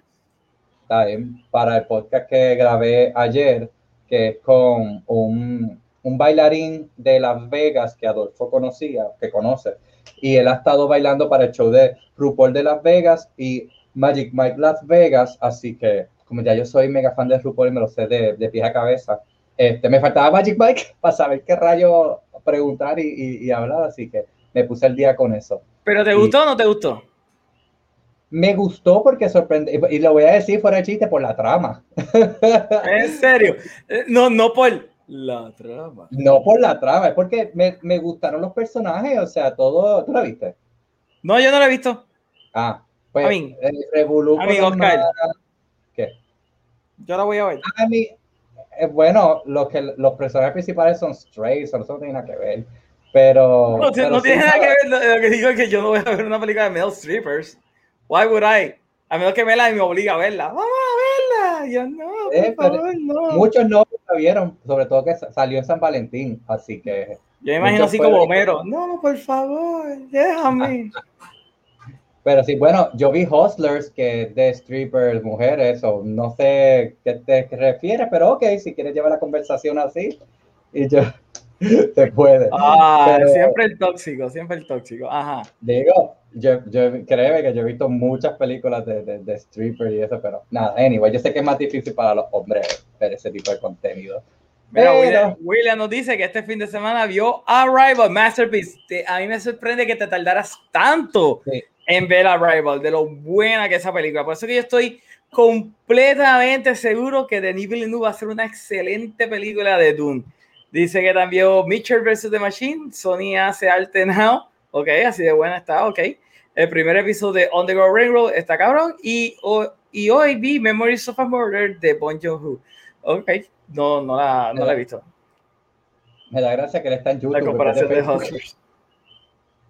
A lo mejor, quién sabe, a lo mejor lo, lo banearon también de Facebook. Como Facebook ahora está baneando a todo el mundo. Pero fíjate, eh, yo no recuerdo que William haya dicho lo que pensó de, de, Arrival, ¿verdad? Como que nos quedamos esperando. Sí, él dijo como que estaba brutal, pero la estaba viendo mientras estaba escribiendo. Exacto. Yo necesitaba más, yo necesito hablar acerca de eso. Yo, yo recuerdo cuando yo vi Arrival, yo me quedé completamente en shock de una película, primero tan hermosa, con el low que tenía, y segundo por la temática y el concepto que trajeron. Yo me quedé como que Oh, wow. O sea, tú estás hablando acerca del lenguaje como manera de hacerle una reconfiguración al cerebro y la percepción humana. Wow. De verdad que esa película a mí blew my mind. Full. y algo que me gustó. Algo que me encantó de la película es que no utilizaran eh, aliens antropomórficos. Antropoform, ah, se me fue la palabra. Antropomórficos. Exacto que lo utilizaran que fuesen las manos esas extrañas o los tentáculos, whatever, o sea, que, que se sintieran que eran Sí, no, y que, que diferente. Este, yo recuerdo haber visto el making of, todo ese proceso. Sí, sí te, te digo que cuando vi la película me sacó un poco, o sea, de, la película. Porque eran, eran tan fantasiosos, o sea, que la película era tan real que... De, ¿ah? Los aliens, tú te dices que los aliens eran demasiado de, de fantasiosos. Sí, por eso a lo, que, a lo que me estaba llevando la película y al momento que los vimos, pues ahí fue como que, oh, espérate, hay budget. o sea, no esperaba ver efectos, no sé, esperaba otra cosa. Pero obviamente una vez ya salí de ese shock, pues me gustó lo que presentaron, o sea, y si es algo diferente, es un alien diferente, que eso casi siempre con sci-fi, yo, yo entiendo que es como que la primera problemática, lo primero que ellos tienen que tratar de descifrar cómo hacemos estos aliens diferentes, pero a la misma vez reconocibles. No sé, no sé, este. Porque es que hay, hay, dos, hay dos maneras de verlo, ¿me entiendes? O tú haces algo que sea más humanoide o tú haces algo eh, completamente diferente. Creo que fue Carl Sagan el primero que dijo de que, mira, si los aliens existen, jamás en la vida se va a parecer a un, a un ser humano. Full, va a ser algo completamente distinto. Y películas que hagan eso, no mucho lo han hecho bien. Y yo creo que eh, Arrival lo hizo excelente. Fue excelente. Por eso es que yo soy ¿verdad? más un soccer por las, eh, por las historias de Lovecraft, porque Lovecraft se inventaba estos seres que si eran ojos con tentáculos o whatever, o como por ejemplo de Colorado Space, el color es una entidad. El color es una oh. entidad. ¿Ok? Y es... No, tienes que ver, ver la película, porque está buenísima. El, el, cuento, el cuento es corto y es. Me gusta el cuento porque el cuento es como si fuese un reportaje que está siendo narrado. Es como si tú estuvieras leyendo un reportaje. Right? No es que te está llevando eh, a la trama de lo que está pasando en el momento. Todo te lo están contando. Está sumamente bueno. La película con Nicolas Cage, excelente. O sea, yo, es la mejor película de los Craftian Horror que tú vas a poder ver en estos momentos. Y créeme, I'm a sucker for Lovecraft. Es la película mejor Lovecraftian que tú vas a poder ver en estos momentos. Que, by, the way, la película Annihilation de Natalie Portman. Sí. Es una copia de Color Space. Que cuando yo la estaba viendo, yo le estaba diciendo a Meli, esto es una copia de Color Space. Si lo querían hacer, que ¿por qué no adaptaron el cuento? No hacer esta mierda. Pues esa, esa no, tenía los, no tenían los derechos. Oh, oh, full, full no tenía los derechos. Hermosa, la película es bella visualmente, pero. Uh. esa, esa a mí nunca me ha, me ha llamado la atención eh, verla, pero todo el mundo me ha dicho que, bueno, Víctor fue el primero que me decía para verla. Este, está en Netflix, ¿verdad? No sé si está en Netflix, yo la compré, porque yo compré un bundle ah. que tenía Arrival y tenía Annihilation. Tenet. No, no, no. Eh, eh, yo, por lo menos me llevé Arrival, right? Tengo una muy buena película de sci-fi y tengo una que está... ay, ay, ay. Ok. Porque no se llama. Ve de Color Space y después ve Annihilation y tú te vas a quedar como que, ok, ¿cuál de las dos es mejor? Vas a ver que Color Space es mucho mejor. Okay, Aunque la temática es exactamente la misma. ok. Mira, eh, nunca, lo había, nunca lo había escuchado. No, de verdad. Luego por eso, por eso empecé a decirte como que fíjate, no, no había escuchado eso. Mira, Vela dice, Omar Relax, que a mí no me interesa ver esa movie. William nos dice, yo quedé en shock con ese final. El concepto del lenguaje está demasiado de cabrón. Está brutal, hermano, el que hayan hecho eso, de esa idea de que si tú tienes un lenguaje que no tiene ni principio ni final, entonces tú empiezas a pensar en tu existencia que no tiene principio y final, o sea que básicamente puedes ver el futuro. Ajá, De verdad que Arrival está a otro nivel y esta mujer, este, ah, se fue el nombre de ella. Amy Ann se come el papel full. Y, me gustó hasta la, la, química que hubo con Jeremy Rainier, aunque yo creo que, yo no sé, pero para mí que Hollywood odia a Jeremy Rainier. Full. okay. Porque para mí un excelente actor y como que nadie, o por lo menos su, agente, no le ha conseguido películas donde exploten su, su, ¿verdad? Su proudness como actor. Porque, por ejemplo, tú tienes la película de de Ben Affleck, este, The Town. Brutal. Tú tienes eh, de, Hurt Locker, brutal también. El tipo se la come. Eh, esta otra película, eh, Emisión Imposible, Ghost Protocol. Una de las cosas que a mí me encanta es Jeremy Renner en esa película. Ah, sale, no sabe, no sabe que salía ahí. Sí, sale en ella. So, yo siento que como que le quitan a, no le han dado todavía como que ese. ¿Sabes qué es lo que él necesita? ¿Qué necesita? Los roles de Luke Evans. Exacto, y la sacaría del parque, versus que Luke Evans es como que eh, sigue dándole roles buenos para eh, vamos a hacer una mierda porque no lo siento. Pero no. Eh, William dice: Me encantó que los aliens no eran focus o los villanos de la película, parecían calamares. Eh, Miguel nos dice, oh, me mataste mi esperanza de lo que los aliens que existen se vean como lo de Mars Attack. No, papi, eso, eso, no va a pasar nunca. William dice, yo honestamente pienso que la estructura del palindrome de la película quedó mejor aquí que en Tenet. Sí. Mm, oye, es verdad. Es verdad, tiene... es diferente. Es diferente. Es, diferente, sí. Porque en, en Tenet es como que está pasando en real time versus que es algo que ella está teniendo en su subconsciente, básicamente. Lo que pasa es que Tenet, te enseña que sí existe una línea y tú puedes volver para atrás a ella y volver al frente. Mientras que Arrival dice todo es circular, todo está a la misma vez. O sea, todo, todo, ya, ya, pasó, todo es, es diferente. Mira, Emma Gaba dice, Oscar, esos aliens son basados en teoría y ciencia especulativa que dice que los aliens son una especie que se acerca a los cefalopos, pulpos, a los con tentáculos. Sí, Sí, es bien Lovecraft. Anyway, ¿tú viste algo más este weekend, eh, No, bueno, empecé a ver hoy una serie special, eh, así se llama, eh, special de Netflix, que habla de este chico gay, pero que tiene un disability y está tratando de triunfar en el mundo y salirse de la codependencia de la mamá y entrando al, pues, al mundo del ambiente gay, que de por sí es tan narcisista, tan de looks, tan tienes que hacer de una manera. So, es bien funny, en verdad que yo me estaba riendo. Tienes que reconocerle el pop culture y de las referencias para que en verdad te dé gracia, porque si no vas a estar perdido de, todos los nombres que, que, salen. Pero dura 15 minutos, me sorprendió que, que dura tan poco. So, se ve súper rápido, o sea, de que uno puede ver el primer episodio a ver si le gusta el tono y de lo que trata, este, y uno se enamora del personaje principal y de, los de los que lo quieren ayudar también, este, so, le encuentro funny y la quiero seguir viendo y terminando. Ok, puedo darle el chance. Ok, este, pues mira, ¿algo más? ¿O eso fue todo lo que tuviste este weekend? Viste, estoy solo, estoy solo. ¿Qué? No, estoy aquí. I'm here. ¿Me ven? No recuerdo más nada, pero ya, podemos dejarlo ahí. ¿Ya volví o todavía no he vuelto? Ya está, ya está. Ya está, ok. Pues mira, como Oscar dijo, yo sí, volviste. Army of the Dead. Ay, Oscar, Oscar, Oscar. Ah, mira, Orengo llegó full cuando dije que yo vi Army of the Dead. Hola. Ah, pues mira, gente. Esta, esta película es súper fun. Vamos a, voy a hablar las cosas positivas que tiene la película. La película es sumamente fun. la acción está over the top.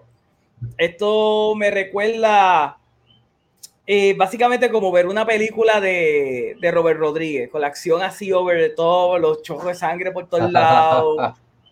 Hay vísceras. Es verdad, está súper fun. Hay dos personajes que me encantaron, específicamente uno de ellos, ah, que se me olvida el nombre ahora, que es el que tiene la sierra en, los trailers.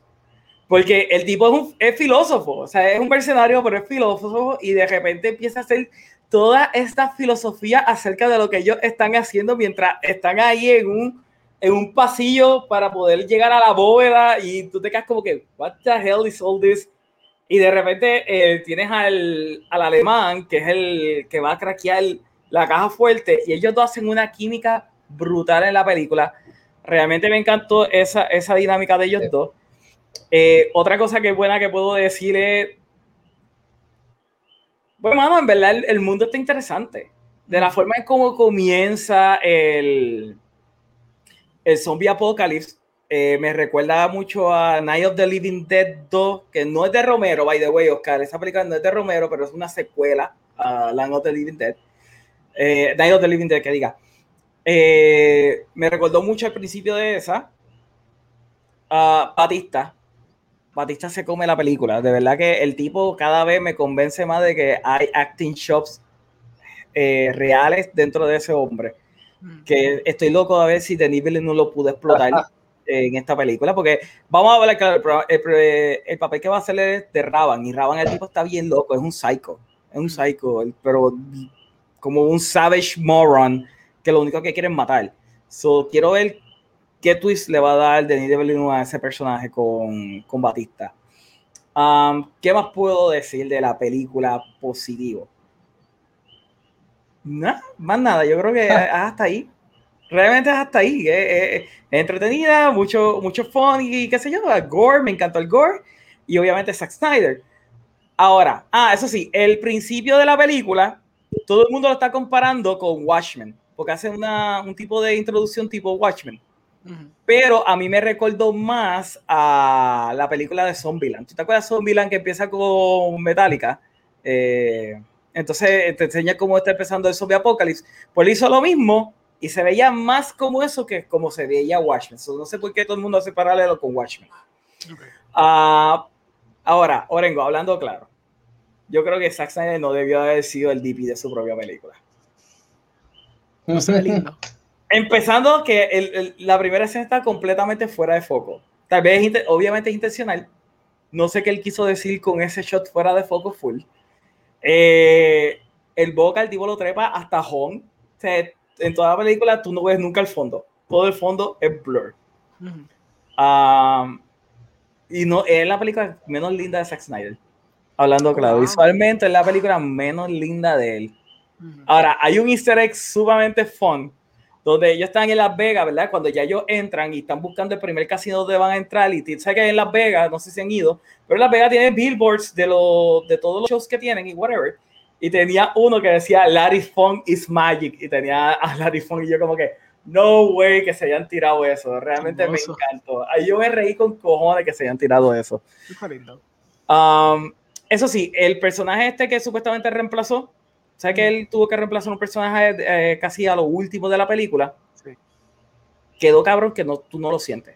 A menos que tú lo sepas que, que, que, fue reemplazado y te das cuenta que ese personaje no interactúa con nadie. Pero si, no te, si tú no sabes eso, no te das cuenta. Ok. Fluye, full. Eso que lo hizo un buen trabajo entonces. y ella hizo un excelente trabajo porque realmente te, hace reír con cojones en toda la película. Pero el problema principal que tiene es que no hay lógica. Los personajes no tienen lógica de ellos mismos y de las cosas que están haciendo. ¿Quién la escribió? él la escribió él mismo. El mismo. Ah, la escribió él mismo. Todo. Ajá, como Soccer Punch. Sí, pero en Soccer Punch no se sentía de esta misma manera. Okay. Es bien jarring. Es bien jarring en el sentido de que ah, se olvida de plot points y de repente como que se acuerda, wey, tengo plot B y al final de la película vamos a encajar plot B a Toko y tú como que, pero ¿por qué? Ya hasta la audiencia se olvidó completamente del plot B. se olvidó full. Y en una, claro, eh, y esto tal vez es un poquito spoilery y voy a ser bien vago, pero como que a él se le olvidó que él quería tener una escena romántica en la película. Ok. Se lo olvidó. Y se vino a acordar. A lo último. A lo último. Ok. Un minuto antes de que algo desastroso pasara. Y tú te quedas como que. Es en serio. Full. Se te olvidó. Y, y, y para como las líneas más chisis ever para esa escena romántica. Ok. Yo él lo hubiese eliminado. Y ya. Que quede Cody La película se siente larga.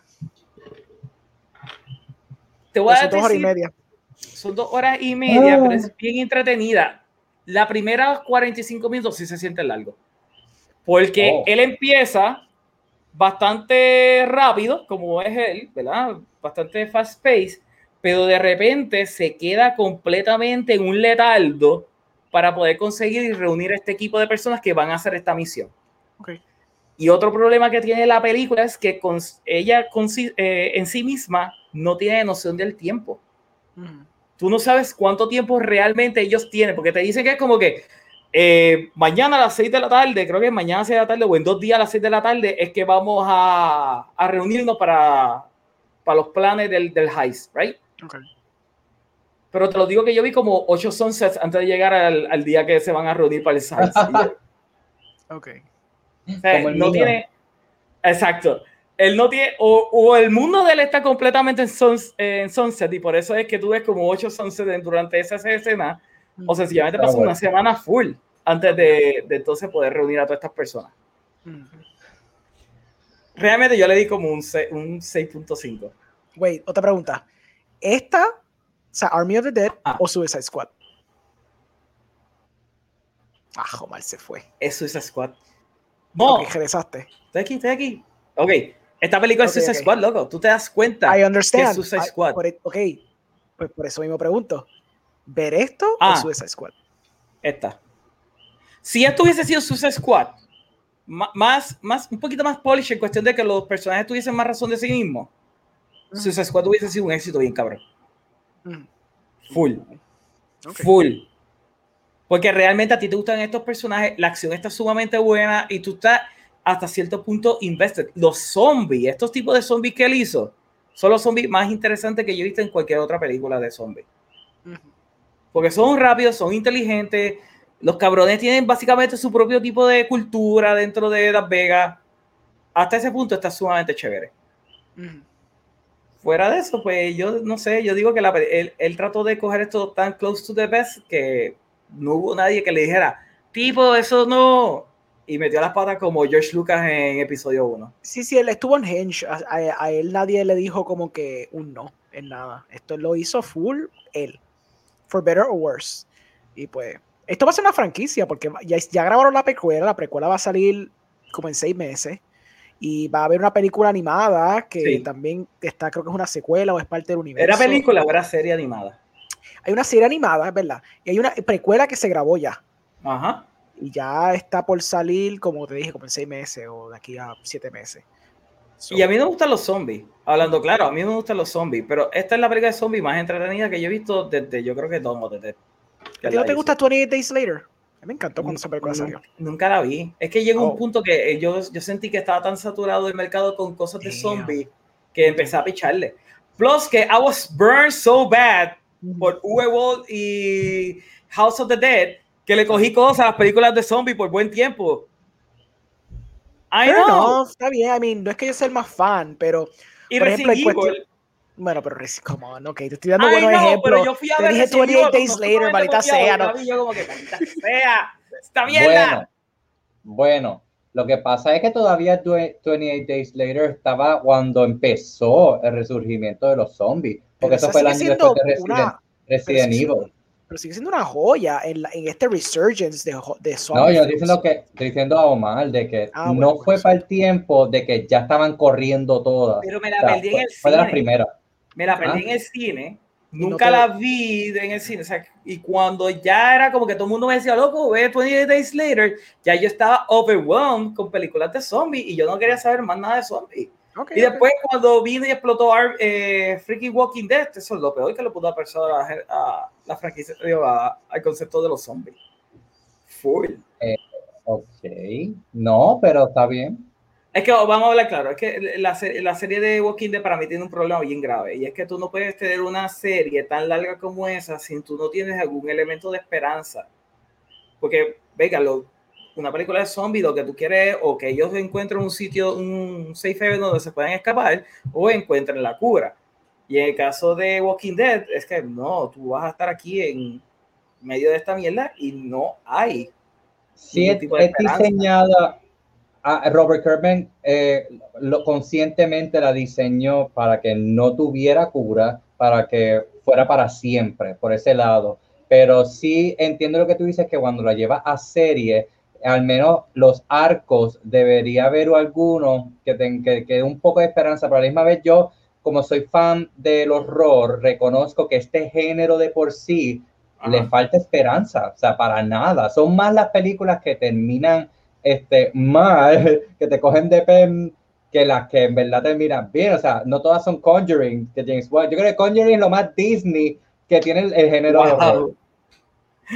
Sí, porque todas toda, con, con, tu idea que esto es un cinematic universe, lo que ya hizo el Conjuring, todas se resuelven, o sea, derrotan al villano, este, por decirlo así. Porque por eso es que la misma Annabelle le cambian el tiempo, porque es que están peleando una Annabelle diferente. Están peleando a este demonio, están peleando a esta con la otra, la está moviendo el otro demonio, no es el verdad. por eso es que, que, en ese lado de la de esperanza, eh, lo que pasa es que te, escucho porque mucha gente cuando estaba Walking Dead, este, para ya el cuarto y el quinto, que fue que empezó a bajar como tal, eh, decían eso, decían como que, ¿cuál es el punto? Si siente que está reciclando lo mismo y no ven un norte, una luz. imagínate, imagínate verlos sin la esperanza de que van a salir de la dichosa isla. Aunque no hayan salido nunca, la esperanza de que puede ser que salgan de la isla es lo que te mantiene a ti viendo la dichosa serie. Pero como ya hemos hablado, ellos querían terminar en el tercer season. O sea, ellos sabían que eso no es, el chicle no estiraba tanto, pero el network como tenía un hit, por eso le estiró. Pero si es como dice, o sea, hasta eso mismo llega hasta un punto, porque tienes que empezar a darle a la gente eh, conclusión, porque es que si no uno se desespera. Y eso es una de las cosas, de hecho, después hablamos de la encuesta que puse hoy, es una de las cosas que pregunto en cuestión de, de los misterios cuándo es bueno ir cerrando y dejar abierto para otras futuras películas o otros seasons. Lo, lo, bueno que tiene Army of the Dead es que el, el final te da, te, tú estás motivado con ver más de este mundo, full, tú estás motivado con ver más de este mundo. Y el final, pues, te deja con esa intención, ¿sabes? De que, ok, vamos a, vamos a seguir viéndolo. eh, pero el problema con Walking Dead es que llega un momento que ya yo me aburrí. Es como que, ok, ellos llegan a este sitio, este sitio siempre hay un loco con el cual se tiene que enfrentar, luego se tienen que ir, llegan a otro lugar que parece ser un safe haven, pero no lo es, de repente aparece otro loco y es como, que, wow, mano, verdad, ya yo no puedo con esta ruedita todo el tiempo con la misma mierda. Ese fue mi, problema. si, quieres ver, si quieres ver una buena película de zombie, eh, ve The Last of Us. en, Story Mode con John. Exacto, yo lo vi con John. Yo, el primer juego yo lo vi completo en YouTube en Story Mode y, wow. dime que no exacto, dime que eso, es, un, eso es una, una historia. Por eso es que yo nunca me he comprado de Last of Us. De hecho, I'm so sick of the, del género de No, no, that's fair, pero es una experiencia. Like, mira, cuando yo vi, mira, yo jugué ese juego, porque fue que yo lo renté en, Redbox, porque fue que un pana me dijo, no, cabrón, tienes que jugar esta pendeja.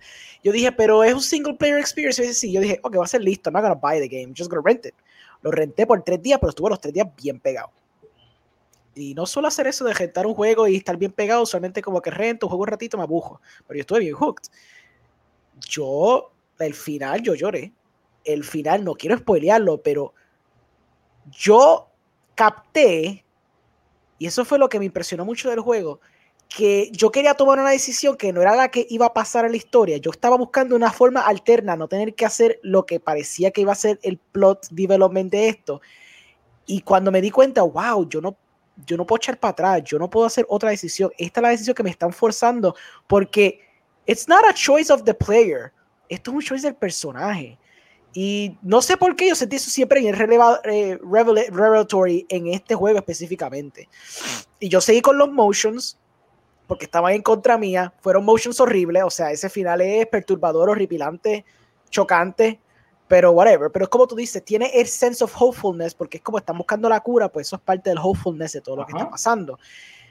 Pero entre la música, los performances, el gameplay, porque el gameplay bueno, si el gameplay fuera bujío, pues no te podía recomendar el juego para nada pero genuinamente es una experiencia, es como se siente como si, como si Cuarón, como si Alejandro González Iñárritu hubiera hecho este tipo de, de, película, pero no una película, era, era un fucking juego, ¿me entiendes? Cabrón, gracias.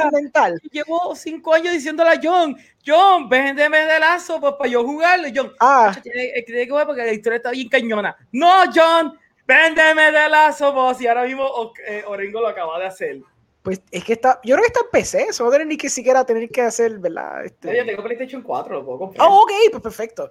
pero genuinamente es, es que se siente que es una película. Yo sé que yo digo eso mucho, pero es que las interacciones que pasan en los no, las interacciones que pasan, literalmente tú caminando con, con Ellie, creo que se llama ella. Eh, exacto. Loco, hay una escena eh, eh, no es un spoiler, simplemente pasa porque está pasando. Tú estás caminando por ahí. Ella ve un banner de, de alguien como, como, como que una modelo bien skinny y toda la pendeja, creo que era. Y entonces ella decía, diablo, ella se ve bien skinny, que sí, que ella no, ella no come, como que whatever. dice, no, realmente es que ellos le pagan para que ella se vea flaca y eso. es como que, diablo, so ella no come por decisión propia tan difícil que es conseguir comida hoy día. Y así se va caminando por ahí. Yo me quedé, me cago en Dios, ¿qué es eso? Y me da el dolor aquí. Oh. Porque es la percepción de que ella vive en este mundo ya posapocalíptico. Ya ella vive en un mundo donde realmente esas cosas que pasaban pre eh, eh, you know, outbreak. Prepandemia. Prepandemia, pre Ella no lo comprende. So, esa mierda así de sencilla. Ella se quedó como que, yo le entiendo por qué ella se ve flaca, porque ella no come. Coño, tan, tan importante que fucking comer. Ok, whatever. I don't get it. Y se va caminando por ahí. Yo le tengo que. Pues que ese, ese, era el mundo de antes, I guess. No sé qué decirte. Ah, they make fun of like Twilight y pendeja. Hasta ahora ha sido el único que ha sabido el único que ha sabido vender ese juego. Nadie sabe venderlo, ahora sí quiero jugarlo. Loco, nada más el intro de la primera hora. Que... No te iba a decir el intro que es antes de, de, de todo esto. como termina ese intro. Ay, Dios mío. Y la actuación de él. Oh my God. Okay, eh, quiero hasta poliártelo porque es el intro. Me lo tiene nada que ver con pero es que el intro es bien impactante. No, no, no, no es porque pero jugarlo. Yo sé que te decía años más tarde, pero tengo un break para jugarlo y después hablar. Jugar ese intro, mano, es bien potente porque te monta en la perspectiva de Joel tan y tan feo que es como que esa jornada tú te vas full con Joel, mano. Una cosa fea.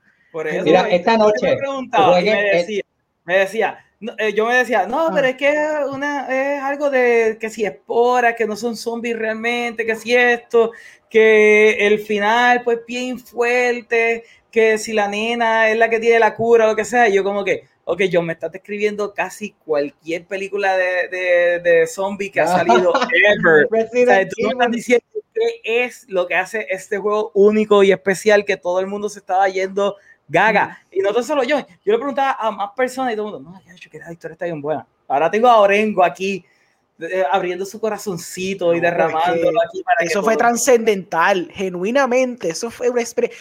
Oscar, la parte, la parte cuando es, two thirds into the game y ellos están caminando por un edificio y sale este animal que no quiero ni spoiler el animal. La jirafa. Maldita sea, tú sabes de la jirafa. ¡Oh! Pues, ¿Viste el gameplay? A mí no me tocó la jirafa. Como que, okay, ¿Por qué no tienes todo el build-up de 40 horas? Loco, yo lloré, yo me morí en lágrimas cuando esa nena toque ese fucking jirafa. Yo estaba, ¿por qué? ¡Qué cosa tan linda! Loco, porque esa mujer nunca había visto un fucking animal en todo este tiempo. Y el momento en el que ya tienes e, ese, ese, ese interaction. Yo me morí, yo estaba fucking dying. Yo no puede ser y esta nena ya sabe que va a morir. Ah, bueno, está, está preparada que va a morir, supongo, creo, porque I think she was aware en ese momento de que she was going to die. ¿Sabes qué es lo que pasa, No es un spoiler porque siempre, Mira, mm. ¿sabes lo que yo siempre pensé? Que esta era la contestación. Yo, ustedes de niño, cuando estaban en, en la escuela, no le hacían la historia esta tipo Jesucristo de que este padre está este virus y tenía que dejar, eh, solamente el niño tenía la cura, pero la, el catch era que tenía que sacarle toda la sangre, o sea, que el nene tenía que morir para salvar el, el planeta, qué sé yo, del coronavirus, por un ejemplo.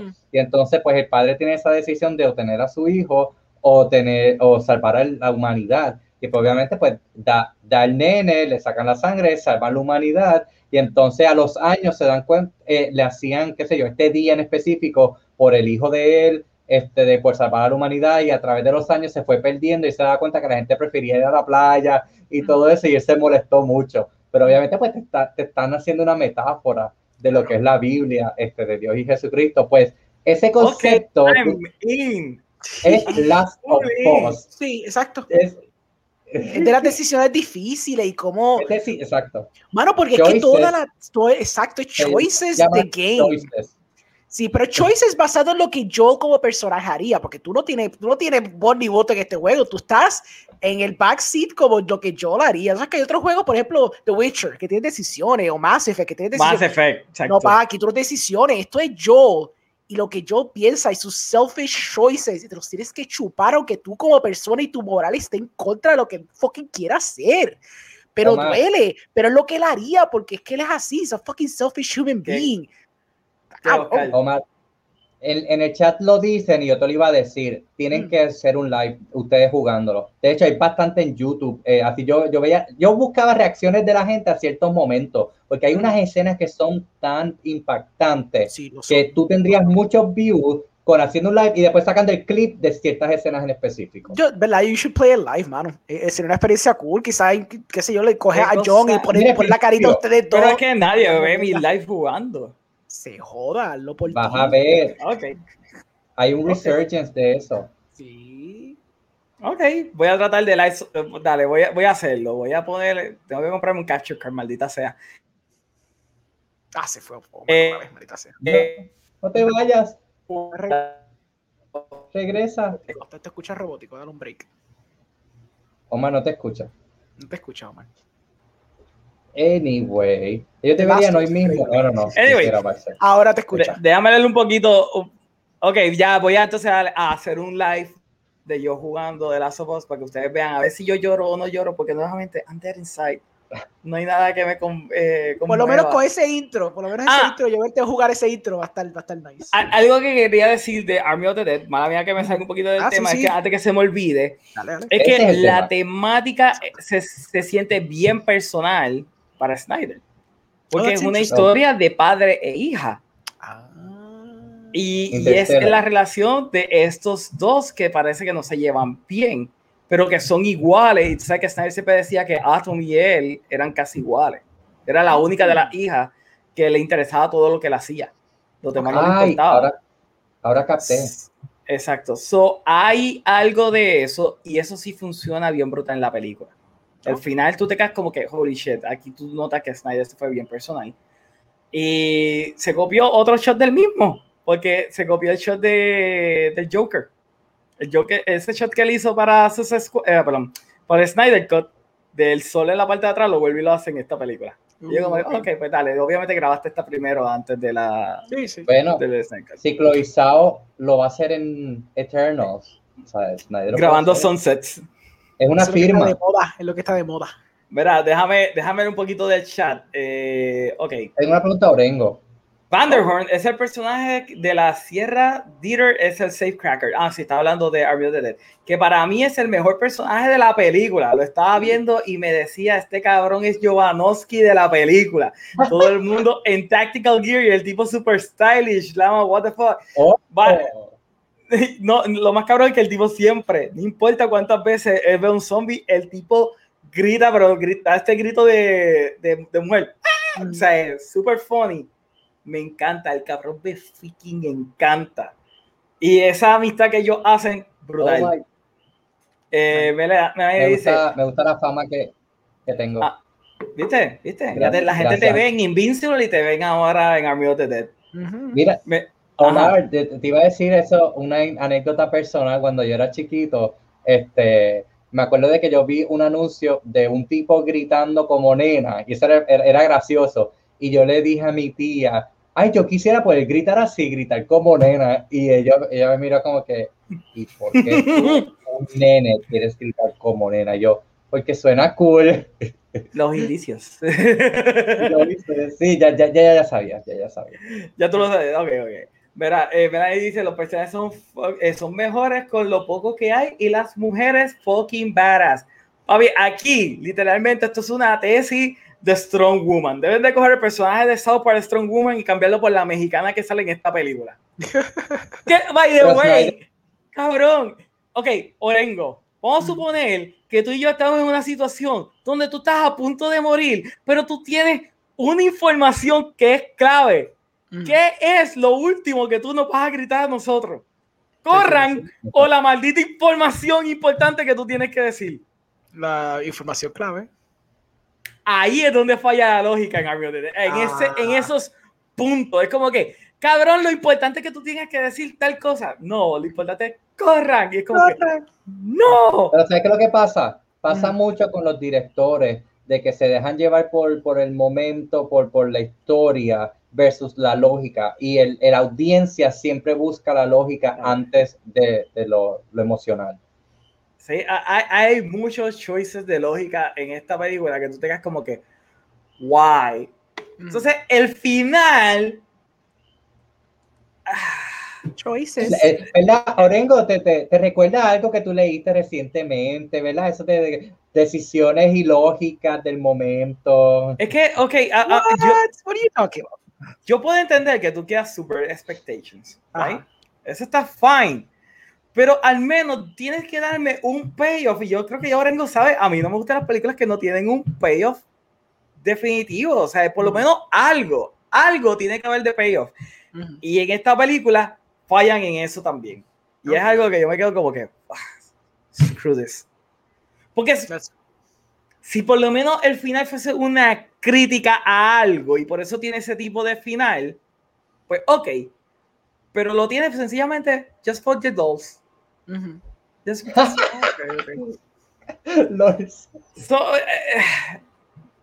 ya, yo hablando claro, si tú me dices, Omar, tienes que elegir entre una de las dos, o ver Army de, of, the Dead, o ver Soccer Punch, yo veo Soccer Punch otra vez. Eso esta es la peor de Snyder, eso que me estás tratando de decir. No, la, la de los búhos estaba difícil, mano. Ok, pero. Esa no, esa no vale. Está bien, pero es de Snyder, la, la dirigió, la de los búhos para mí está difícil de mamar. Su second worst then. Ya, su second worst. Diablo. Y, y, lo peor de todo es que prometía más que Soccer Punch. Ok. Entonces, Soccer Punch tiene más problemas que esta película, pero por lo menos es un poquito más coherente en su narrativa que esta película. Ok, ok. So, esa, esa, es mi crítica a Army of the Dead. Me dejan saber el viernes qué ustedes piensan de Army of the Dead. Eh, mira, Metaverse nos dice que The Walking Dead no se trata de zombies, se trata de situaciones entre los personajes y el tipo de personas que pueden llegar a ser en situaciones caóticas. Exacto. Fine, tú puedes, tú puedes tener ese estudio de personajes, porque hay un montón de estudios de personajes en esa serie. Pero tú no puedes darme 10 seasons de una serie donde sencillamente los personajes están viviendo en la mierda y nunca van a salir de la mierda tiene que salir, tiene que haber algo, tiene que por lo menos haber un rayito al final del túnel. es verdad. O sea, lo necesita y la serie no lo tiene.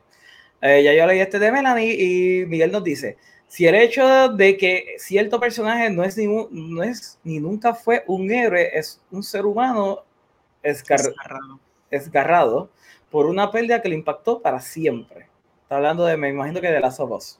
Oh. Yo creo que ese personaje es Joe, porque yo creo que yo me spoileé algo de la historia de Joe. Ya me nadie quiere que yo lo busque. Sí. Eh, Miguel Río nos dice, jueguen los dos, son súper buenos, súper, súper buenos. Eh, de, de Movie que no soy yo, dice Miguel, debo de hacer un live jugando, ah.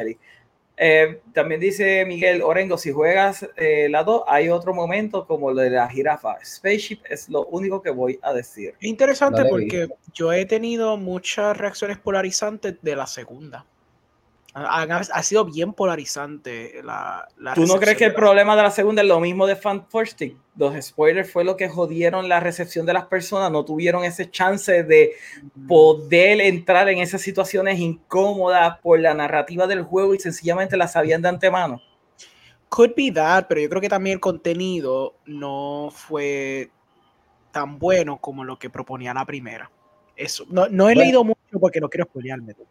Bueno, está, es que también quisieron ser eh, lo de Woke, que no sé cómo mm. está trabajado aquí, pero sabes que el personaje de ella, de Ellie, eh, ha causado mucha controversia y, es lo más que yo he leído. Yo que no sé nada del segundo juego, sea al menos lo de ella y la situación de ella y como mucha gente no le gustó y cómo trataron el personaje principal. Joe es que se llama. este, cómo lo trataron So, eh, y es, ese grave a esta comunidad de hombres que es la principal este, que consume este juego. So, vamos a empezar por ahí. Sí, no, es cierto, tienes razón. Eh, yo creo que mucho de la uh. cuestión woke y la temática woke que hubo en la segunda dañó mucho la percepción. Lo único que yo sé de woke de las, de, del juego es que ella es lesbiana. Y para mí eso no, es. Hay, más, hay más cosas, pero yo, no, yo no he querido no, leer mucho, pero sé que hay mucho más que eso. Porque la de lesbiana es fine, that's not an Exacto, no, no, no, no, pero nunca fue un issue porque eso. Luego, cuando salió el trailer de ella bailando con la otra muchacha, todo el mundo estaba súper pompeado. Eso no era un issue. Es que cuando salieron los spoilers, como tú bien dices, salieron ciertos otros temas a la mesa y otros personajes. Creo que introduce un, otro personaje nuevo y ese personaje nuevo que introducieron es el, uno de los issues más graves del, del, juego, que es un either make or break para ti. Ok. Y hay cosas que pasan que son bien make or break.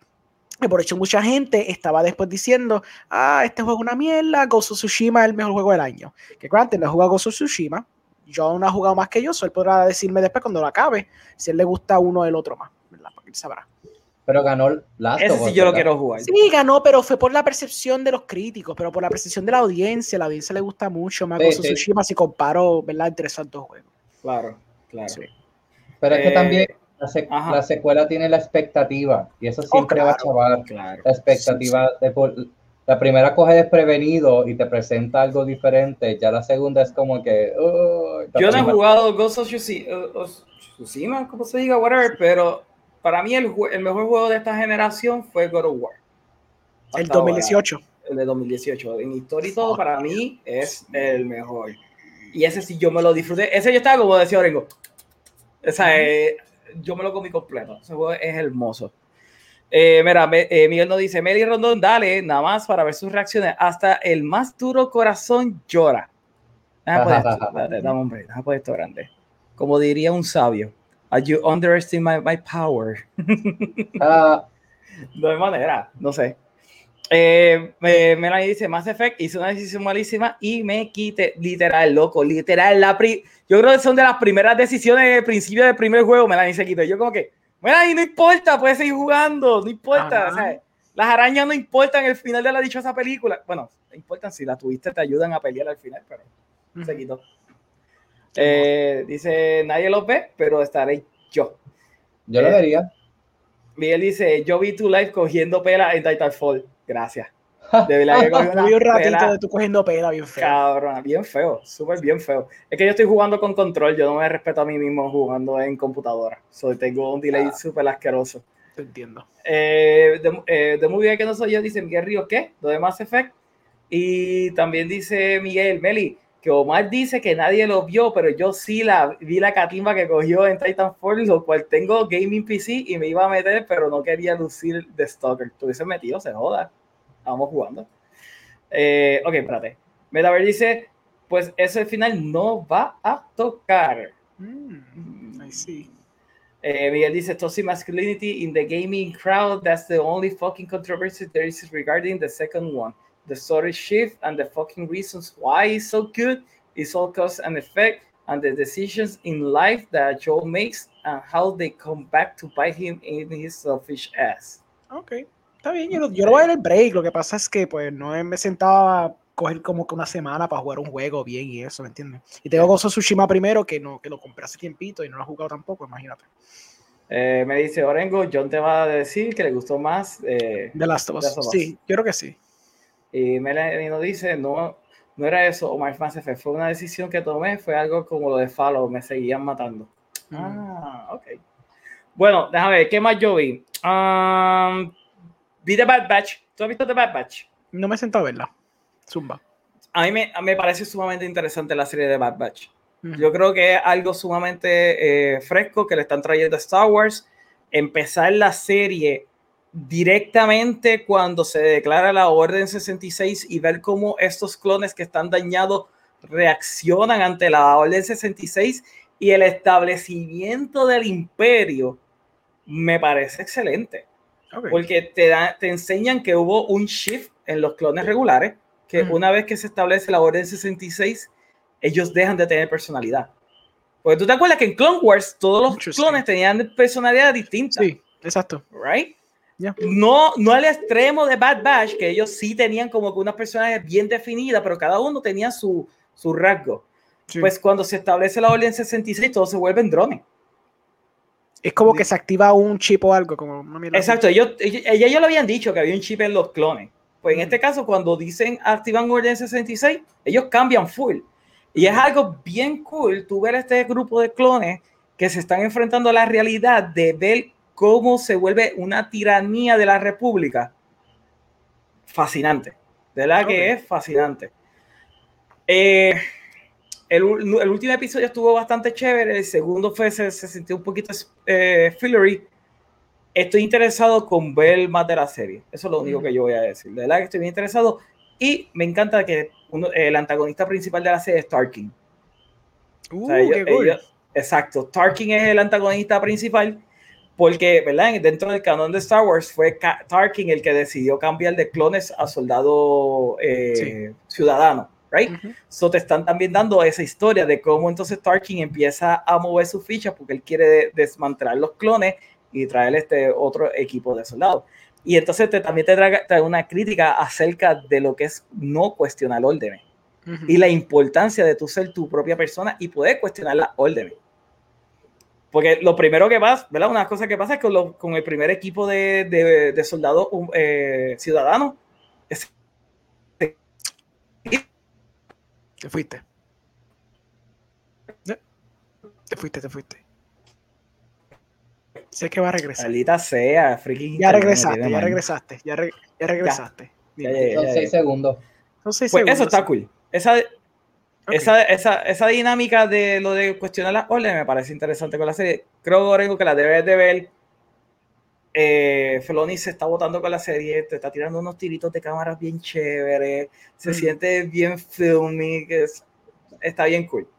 Está bien cool. A mí lo que me sorprende es como, basically, eh, Dave Filoni tiene que tener dolor de cabeza, de, dolor de cabeza y dolor de espalda por estar cargando la freaking ah. franquicia de Star Wars completa. Porque es como que maldita sea. Todos esos conceptos fascinantes. ¿Tú crees que esos otros shows que vienen de Star Wars te van a traer cosas así? Come on, man. Tal vez la Soca tenga algo. Sí, no, no, no. Los que son de él, cool. Yo, yo estoy un poquito worried por los otros. O sea, por más que Obi-Wan sea Obi-Wan y tú estés pompido por ver a Iwan McGregor, el contenido que va a tener ahí es lo que a mí me preocupa severamente. Severamente. Sí. So, por eso te digo que es como que. Y no Dave Filoni, Pero es que Dave Filoni me encanta porque tiene he has like this complete understanding de cómo Star Wars funciona y how it, how it takes ¿Me entiendes? Porque todo eso, todas esas ideas que tú traiste a la mesa están súper fucking fascinantes y tienen sentido en línea con lo que pasa, ¿me entiendes? No es como que algo se lo sacó del culo. El cabrón quiere hacer ese, él está empeñado en hacer el bridge entre los fanáticos de las precuelas y los fanáticos de la original trilogy. ¿Tú crees que él sea capaz de hacer el bridge entre las la originales y las y la secuela?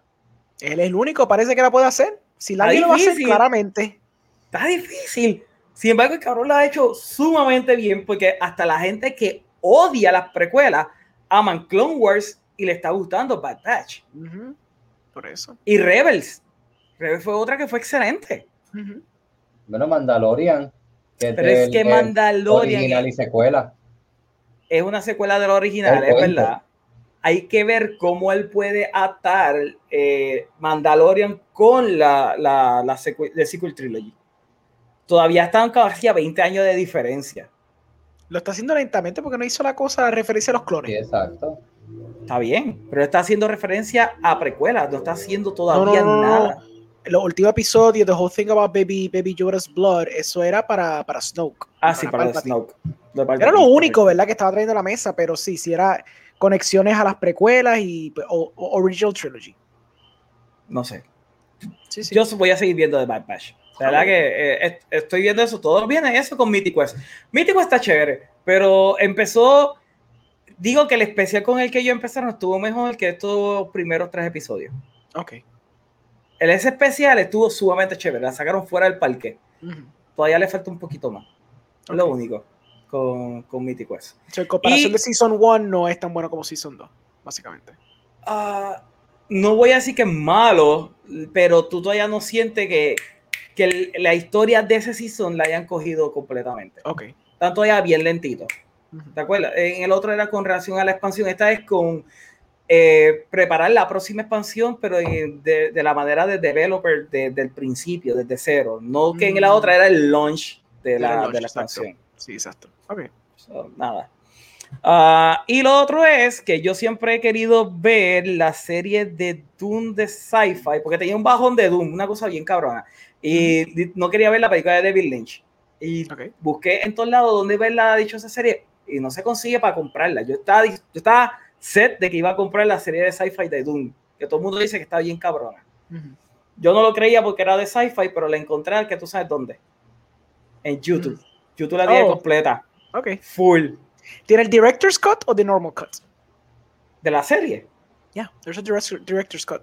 Bueno, mm, obviamente no el director Scott, porque aún las escenas que salen desnudo, en vez de ponerte el cuadrito solamente bloqueando los nipples o lo que sea, cabrón, te bloquean casi todo el cuadro. Y es como que, oh, god damn it. Eso no es el director Scott. Hermoso. Tengo que admitir que está fascinante. Esta serie literalmente se lleva. Yo he leído el libro hasta la mitad. Yo llevo solamente hasta la mitad y por lo menos ese principio completo yo podía decir, ok, esto sí pasó, esto pasó. Tal vez esto pasó de una manera distinta, pero sí en las mismas líneas y todo, así que tengo mucha confianza de decir, es bien similar a lo que pasa en el libro.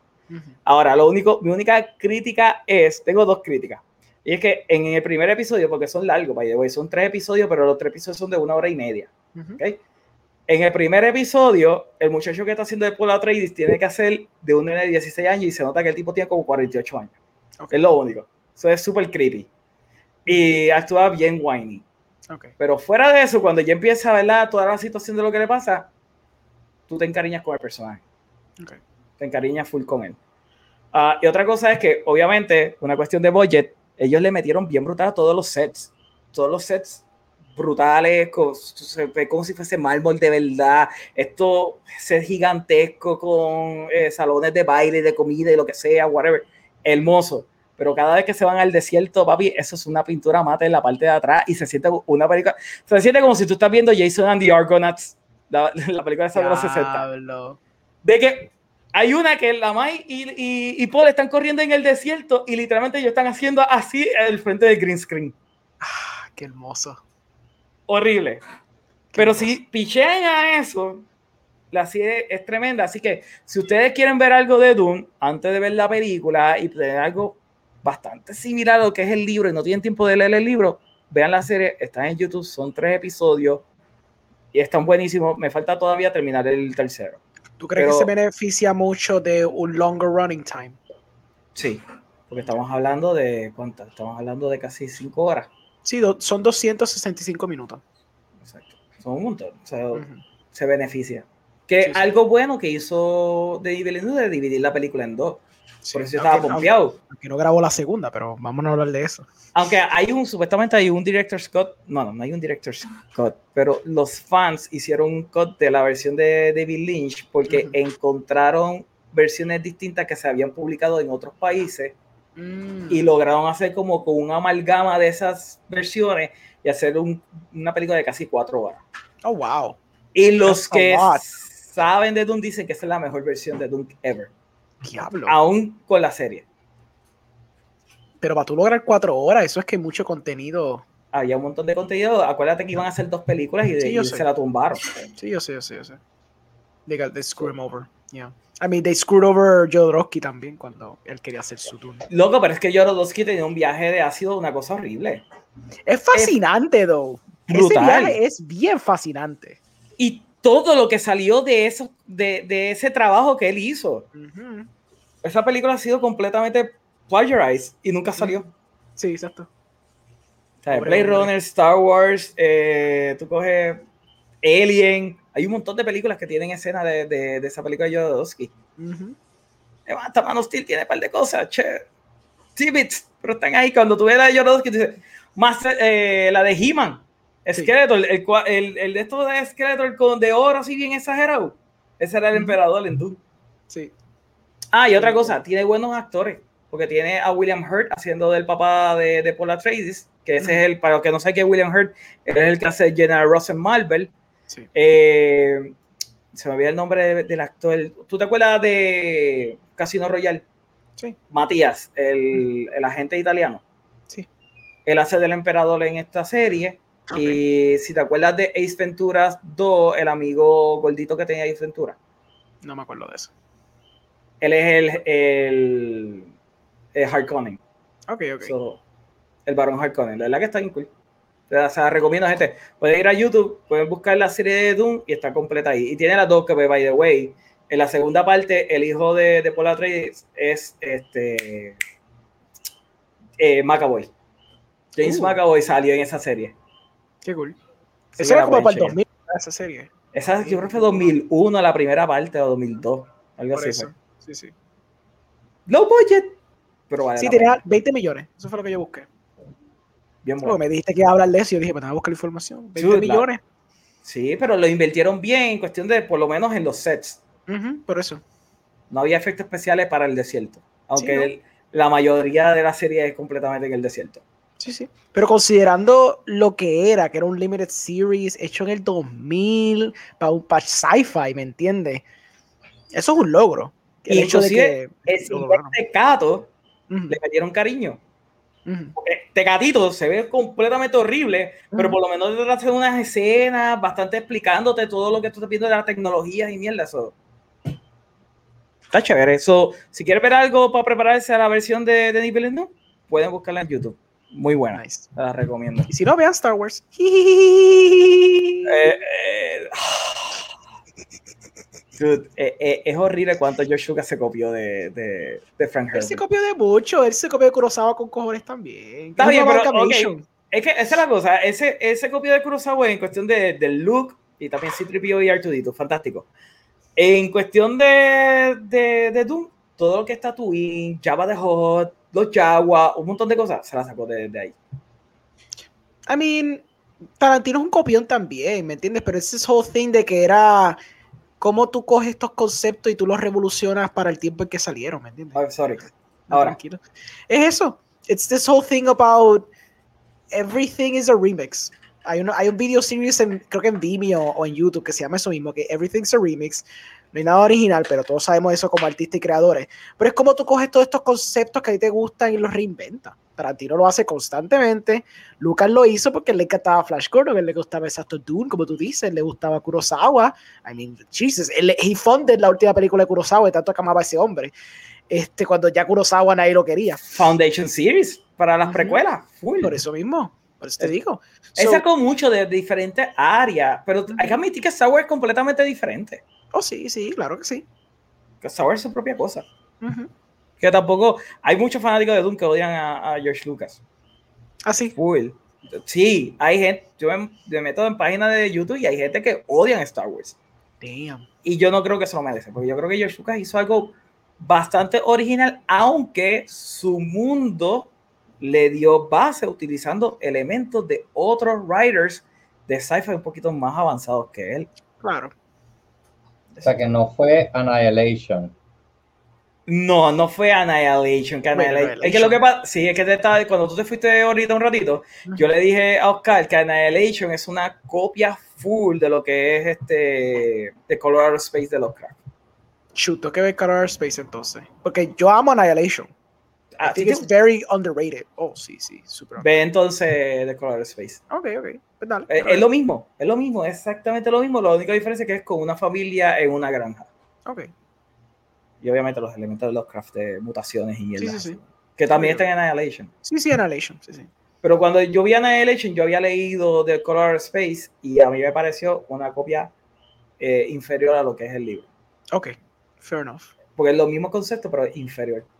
Eh, mira, Miguel nos dice, Dune directamente al cine. Qué bueno, eso es bueno que ya le quitaron lo de HBO más. Debunked. Le dijeron ahora que no, que sí va a ir. En la no sé quién fue, alguien, un higher up de Warner Bros. en Twitter fue a decir que hasta ahora todavía sigue siendo same day release, pero consideremos el hecho de que está pasando este merger con, no merger, básicamente el dump que le hicieron a, Discovery, que quizás de aquí a allá las cosas pueden fluctuar. Y creo que fue que John Campbell lo mencionó en su video de, de YouTube hoy, en su live stream. Él dijo que he asked an insider, y él, no, él, dice que no suele hacer eso, papi, que son feca, pero he asked an insider y él dijo, miren, gente, todavía está en flux. Eso es lo que puedo decir, no puedo decir más nada. No se vendan con que va a ser solamente en cine, no se vendan que va a ser same day release. Todavía esto puede fluctuar de aquí a par de meses, porque todavía queda tiempo. Ellos están viendo, viendo cómo está el panorama, viendo cómo estas películas están haciendo chavo y qué sé yo qué diablo. Pero sí, obviamente John Campia está votando y como tú, que sea cine, cine directamente. Y que hagan el 45 day window y después salga en HBO Max. Yo también abogo por lo mismo. Yo creo que es una película que debería ser, considerada como un evento, como si hubiera sido Godzilla. Lo que pasa es que Godzilla salió muy temprano en la pandemia, so no había break ahí. Y, pero, no solo eso, es que si no, no va a haber una segunda. Tú, Oscar, tú eres el primero que dice que, que, que tú no vas a ser chavo.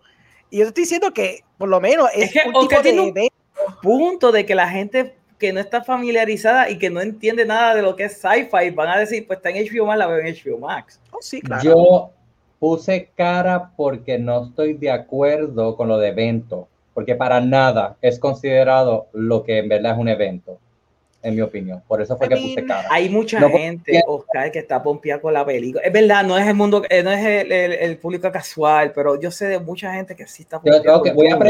¿Quieres que haga la pregunta y haga screenshot y tague la página de Movie Guy entonces para que no solamente tú lo veas, lo vea mucha gente de que me lo ah, han dicho al oído? Mejor. No, le interesa para nada verla. New, new, viewers, por favor, sí. Es a hard sell, literalmente es a hard sell, se trancó. Pero, pero, digo evento en el sentido... Por eso, porque para mí no es considerado lo que en verdad son las películas event film. Pero no crees que es como por lo menos como un tipo de épica, como algo bien large scope que se merece, o sea, que está diseñada más para el cine, más, más por ejemplo que decir un... O sea, esta película yo voy a ir a IMAX a verla. ¿Me entiendes? Como que las que se la Angelina Jolie, Angelina Jolie sacó una película ahora mismo en HBO Max, que she, I ah. think she's a firefighter. ¿Me entiendes? Sí, that's, de... that's, a movie que tú puedes ver como un streaming service, pero Dune... Got Me Killed, esa misma. Pero Dune tiene una cualidad... Eso mismo. Dune tiene una cualidad, como pasa con Godzilla, que se aprecia mucho mejor en una sala grande, con una pantalla mucho más grande que la que uno tiene. Porque hay ciertas películas que están bien diseñadas. No, no es que estoy dimension todas las películas del mundo, porque todas las películas se merecen estar en una sala, una sala de cine, maldita sea. Pero que te quiero decir que hay ciertas películas que la apreciación y el scope que traen. Armido, no era para ver en el cine. Pues, y lo voy a decir aquí, el fanático de Snyder número uno no es para verlo en el cine. Pero, pero es ese viaje. Ajá. ese punto te lo entiendo perfectamente, pero ¿de qué vale tú tener una película para ver en el cine si nadie va a pagar para ir a verla en el cine porque de un principio no le interesa. pero cuando tú tienes un cast como este, la gente está haciendo voz sencillamente por el cast. Ya después iban a decir, ya lo hay un montón de talento en esa película. Ya yo no voy a hablar más del tema. Está Jason ah. Momoa, está Batista, está Timothy Chamolet. Chamolet. Oscar Isaac, Rebecca Ferguson, Javier Bardem. Es verdad que Javier Bardem todavía está. Jesus Christ, qué cosa ridícula. Yo entiendo por, por, por, la, por, la, cuestión de franchise building y lo que el IP, no es un IP que realmente la gente knows at all.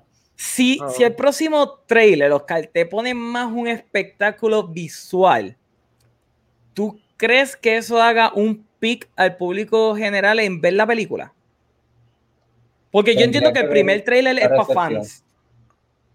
El primer trailer fue full fan. Si no te enseña como que más, más, you know, sandworms and shit, y más piu, piu, piu, piu, como que ese scope. Como, dije, tendría que ver la recepción del público, porque yo cuando opino no necesariamente es mi opinión. Yo soy bien claro en que cuando yo digo algo es porque me dejo basar por los números, por los comentarios internacionales, no solamente los del trailer de YouTube, lo que dicen aquí y allá. So, yo trato de basar mi opinión, o al menos traer al panorama lo que la gente está diciendo. Y eso es lo que no mucha gente hace. Mucha gente da su opinión, que es válido. Yo no solamente doy mi opinión, yo puedo dar mi opinión aparte a lo que veo que funciona. Ok, pues como un fanático que tú no eres de sci-fi, porque tú no eres fanático de sci-fi. Yo, yo veo sci-fi. Está bien, pero tú no eres fan de sci-fi. Tú no eres. No, estudié un semestre de sci-fi, así que sé mucho más de la estructura que cualquier Pero mira, pero mira, por ejemplo, ¿tú no crees que por lo menos una métrica para dejarte llevar que quizás hay interés es que, por ejemplo, el trailer de Dune tiene 33 millones de views en YouTube? Y para darte una comparación, el trailer de, por ejemplo, de The Batman tiene 30 millones. El trailer de... Va a ponerte In the Heights tiene 11 millones. O el trailer de The Conjuring de Devil Maybe Do tiene 16 millones. Y esta de Dune tiene literalmente el doble. Las últimas dos no cuentan porque uno es horror, lo otro es un musical y no tienen renombres, como ustedes dijeron. ¿The Conjuring tiene renombre? Claro que tiene renombre. ¿What? ¿Tú sabes que tiene renombre? Es una franquicia completa. Pero es horror, tiene un punto. El horror de decir como que. Eh. I said what I said, pero igual vuelvo y te digo, hay mucha gente que no le interesa ver Dune. Es que yo digo, vamos a ver el próximo trailer. Yo creo que si el próximo trailer te enseñan un poquito más de lo épico y la escala estúpida que va a tener la película, yo creo que eso puede hacer que más gente esté un poquito pick con verla. Un poquito más interesado. Meli tiene un punto, lo de, no, no es que yo sea el mega fan, pero a mí me gusta el género, o sea, todo lo que sean de género. Así que soy más selectivo sí con el sci-fi. No todo me encanta. Hay, hay, algunas que yo las veo y yo digo, eso no hay nada de que me llame la atención. So, sí, es más difícil convencerme a ver una película, pero no, no es necesariamente porque sea sci-fi, es porque lo que estoy viendo me es, me tan fuera de lugar o, o de algo que, que, me interese que no le presto atención. Por ejemplo, Arrival es una película de sci-fi, pero yo nunca hubiese pensado que Arrival iba a ser un éxito. Cuando yo vi los trailers, yo fui a verla sencillamente porque me pareció interesante los visuales. No sabía absolutamente, yo no sabía ni quién carajo era Denis de Villeneuve para aquel tiempo. Yo no había visto Sicario. Después, ah, después vi Sicario y me quedé como que, holy shit, este tipo está al garete, este tipo es mi ídolo. Pero hay gente que le gusta Sicario. Cuando te ponen el trailer del director de Sicario y Blade Runner, contestándole a Miguel, yo no me atrevo a poner números porque yo no sé de aquí a septiembre cómo las pandemias están, porque mira el ejemplo de, de una Wonder Woman que fue en diciembre y cinco meses después o cuatro meses después que fue Godzilla, cómo cambió de momento, o sea, ya no es eh, 9 millones lo que había hecho Tenet, la base, para el primer fin de semana, ahora es 20 millones, ahora es 40, So, de aquí a septiembre, créeme que la barra, dependiendo, puede o, subir o volver o no a encerrar a las casas y de momento se echaba todo. So, yo para nada voy a decir un número. Pues, ok, entonces tú, eh, lo que pasa es que tu, tu, tu, opinión, o mejor dicho, ¿verdad? Lo que tú traes a la mesa es tan pesimista para alguien como yo, que entonces tú me estás quitando a mí cual, cualquier luz al final del. O sea, tú me estás haciendo Walking Dead, tú me estás quitando todas las esperanzas de que algún día yo voy a ver la segunda parte de Doom y voy a ver el final de la de, esta película. ¿sabes? Creo, siento que me va a pasar lo mismo que me pasó por cuatro años con Man of Steel y Batman vs. Superman. ¿Para qué lo voy a ver si nunca voy a ver el final? Otra, el verdadero final de esta saga. Yo siento que con Dune y conociendo Warner Brothers, ¿verdad? Estoy yendo un poquito más al viaje. Tiene que ser un flop masivo para que no consideren la, la, la secuela. Me explico. A Warner Brothers le gusta. que es un flop masivo en la pandemia? ¿Qué eh, es? Exacto, eso es lo que hay que determinar, ¿verdad? Lo que consideren ellos un flop masivo es lo único que yo diría como que, pero yo creo que si por lo menos it breaks even. Yo creo que nada más lo hacen por el hecho de que yo le he dicho toda, yo le he dicho que aunque ellos han fallado últimamente en eso, they are a filmmaker friendly studio.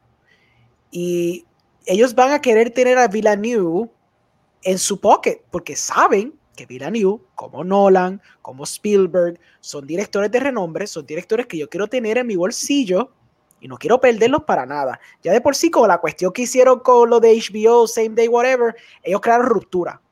Pero ya están tratando de recobrar toda esa gente. James Gunn también. Como que James Gunn fue a coger a hacer Guardians, pero ellos están, estoy seguro que están hablando por atrás diciéndole, mira, Suicide Squad 2, dame un Peacekeeper Season 2, dame algo, no te vayas todavía, like, quiero, quiero contenido de ti.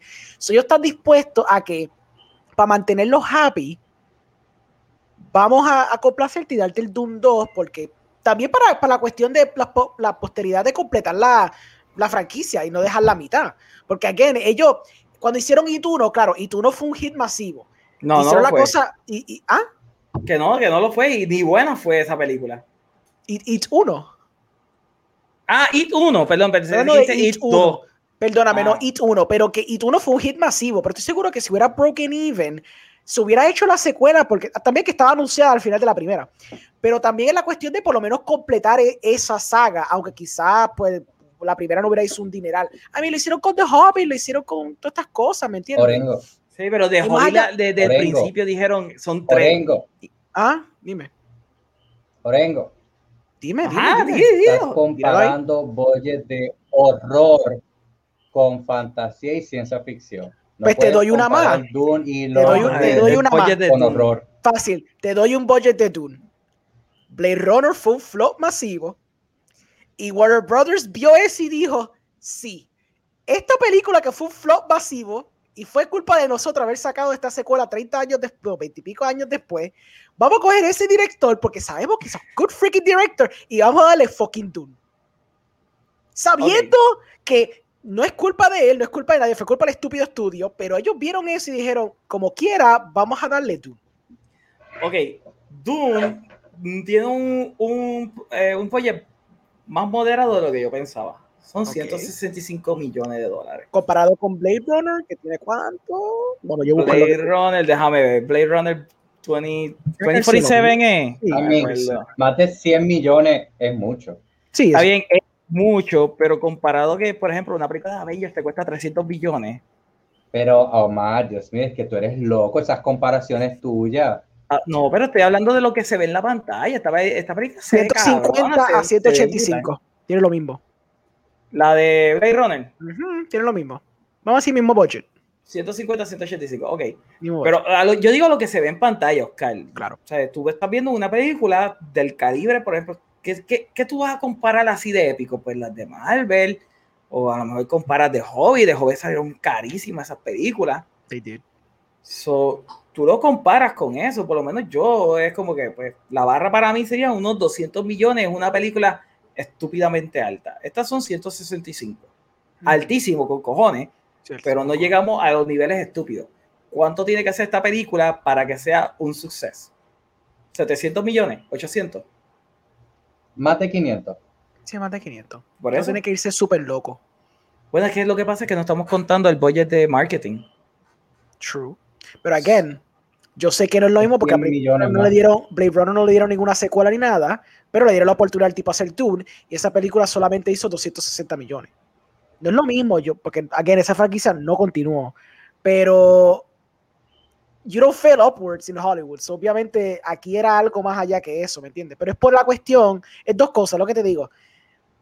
Es por el director querer tenerlo en a happy place, porque es un buen director y no lo quieren soltar. Y lo segundo es que a pesar de que tiene que ser, un, como te dije, un flop horrible, para no querer hacer la segunda parte por cuestión de que querer vender esa cajita, ese box set de las dos películas de Dune, o como hacer con el box set de It, o como hacer con los boxes, porque también es una cuestión de vender. Sería bien ridículo de parte de ellos que hagan Dune y a lo último te den con un sendo cliffhanger que nunca solucionen. eso está, no sé. Y Warner Bros. tiene los chavos para tirarse la maroma de aunque quizá la primera no hizo los chavos, again, por la cuestión de complacer al filmmaker, complacer a los fans, aunque sea una cuestión de un budget bien inflado, cuestión de tener esas dos películas completadas y por lo menos tener esta historia completada, they might be willing to do it. Y, la cosa es el compromiso que tiene, este, ¿verdad? Legendary con esta franquicia que ellos quieren hacer la serie. Y la serie supuestamente iba a salir este año. Exacto, pero COVID. Sí, exacto. Eh, Miguel nos dice, Omar, preguntaste que era un flop en tiempos de COVID, Chaos Walking la de Tom Holland. Yo vi un review de Chaos Walking. Horribles. Horribles de esa película. Sí. La película aparentemente es bien freaking mala. El YMS, Your Movie Sucks, hizo un super análisis de como 25 minutos explicándote la trama y, lo ilógico que es. Y yo me quedé, esta es la trama de la puta película. Hay uno que la llamó Unreleasable. Es como que, wow. Yeah, no, y, ya, sí, es bien mala. La cosa es que literalmente Tom Holland ya tendría dos películas mediocre en su, en su repertorio, porque entonces tiene Cherry y tiene esta. Sí, casi back to back. No por culpa de él, porque es que Chaos Walking fue grabada hace 800 años atrás, pero no se ve bien back to back. Sí, no se ve, exacto, no se ve bien back to back. Pero pues, you know, you can always rely on a Spider-Man. Good old Spidey. Good old Spidey. Para que se vea bien en la pantalla grande. Lo que pasa es, como yo he dicho, de que hay muchos actores, sobre todo de Marvel, de que los conocen por esos personajes, pero fuera de un Thor no pega Chris Hemsworth. Este, por, poner un ejemplo. Lo mismo los de Game of Thrones, que fuera de Game of Thrones no pega Jon Snow, este, eh, Keith Harrington, no, no pega esta nena, Daenerys, no me acuerdo el nombre, Emilia eh, Clark. Emilia Clark. que, de la, de la, de la de, de Keith Harrington y Emilia Clark, a ella sí le han dado papeles Sí, no, sigue trabajando. Todavía yo, sigo diciendo que Terminator Genesis o Genesis, como quieran llamarle, era un concepto interesante. Yo la vi. Que el trailer te lo spoilea. Ese es el problema. Si el trailer no te lo hubiese spoileado y tú ibas a ir allí al cine y de repente te topabas con eso, era como que, holy shit, qué cosa más brutal.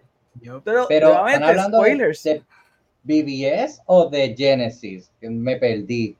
Genesis. Ah, este. Ah, qué este. sucio. Aunque no voy a negar que a mí me encojonó ese trailer cuando saliera, sacaron, enseñaron Doomsday. A mí me encojonó ese trailer. Oh, full. Nunca lo debieron de haber enseñado. No, chacho. Yo cuando vi ese trailer, yo dije. Cabrón, pero ah". no es lo mismo, no es lo mismo a tú decir que John Connor es el malo de la película. Sí, porque oh, no es por nada, there would have been a great twist en la película. Está bien, Doomsday como fan, quizás tú esperas que eso pase, ¿me entiendes? Que el salvador del mundo se convierta en el villano era concepto bien, bien ¿Sabe, ¿Sabes cuándo pasa eso? Cuando los. Y el, otro problema era Jake Kearney. ¿Cómo fue? Es que él está entrecortado. Ah, no fui ah, yo. Uh. no, no, pues no, Oscar, dale. Hablando, se escuchó. Ahora, Oscar. Lo que pasa, eh, eso pasa cuando los estudios desconfían en la película que tienen y dicen, espérate, hay que darle, enseñarle algo a la audiencia para que rápido vengan. Uh, ¿quieres ver Año con Normal? Ven, tienes que ver esto. Mira, sale Doomsday, tienes que ver esto. So, yeah. Porque hablando claro, si vamos a comparar las dos últimas de Terminator, Genesis y Dark Fate, Genesis es mucho mejor que Dark Fate. Yo no he visto Dark Fate, solo te puedo decir. Yo vi Genesis. La he visto, Dark, verdad. Dark Fate está, está difícil difícil de ver. O sea, Genesis por lo menos es fun y te trae un concepto nuevo.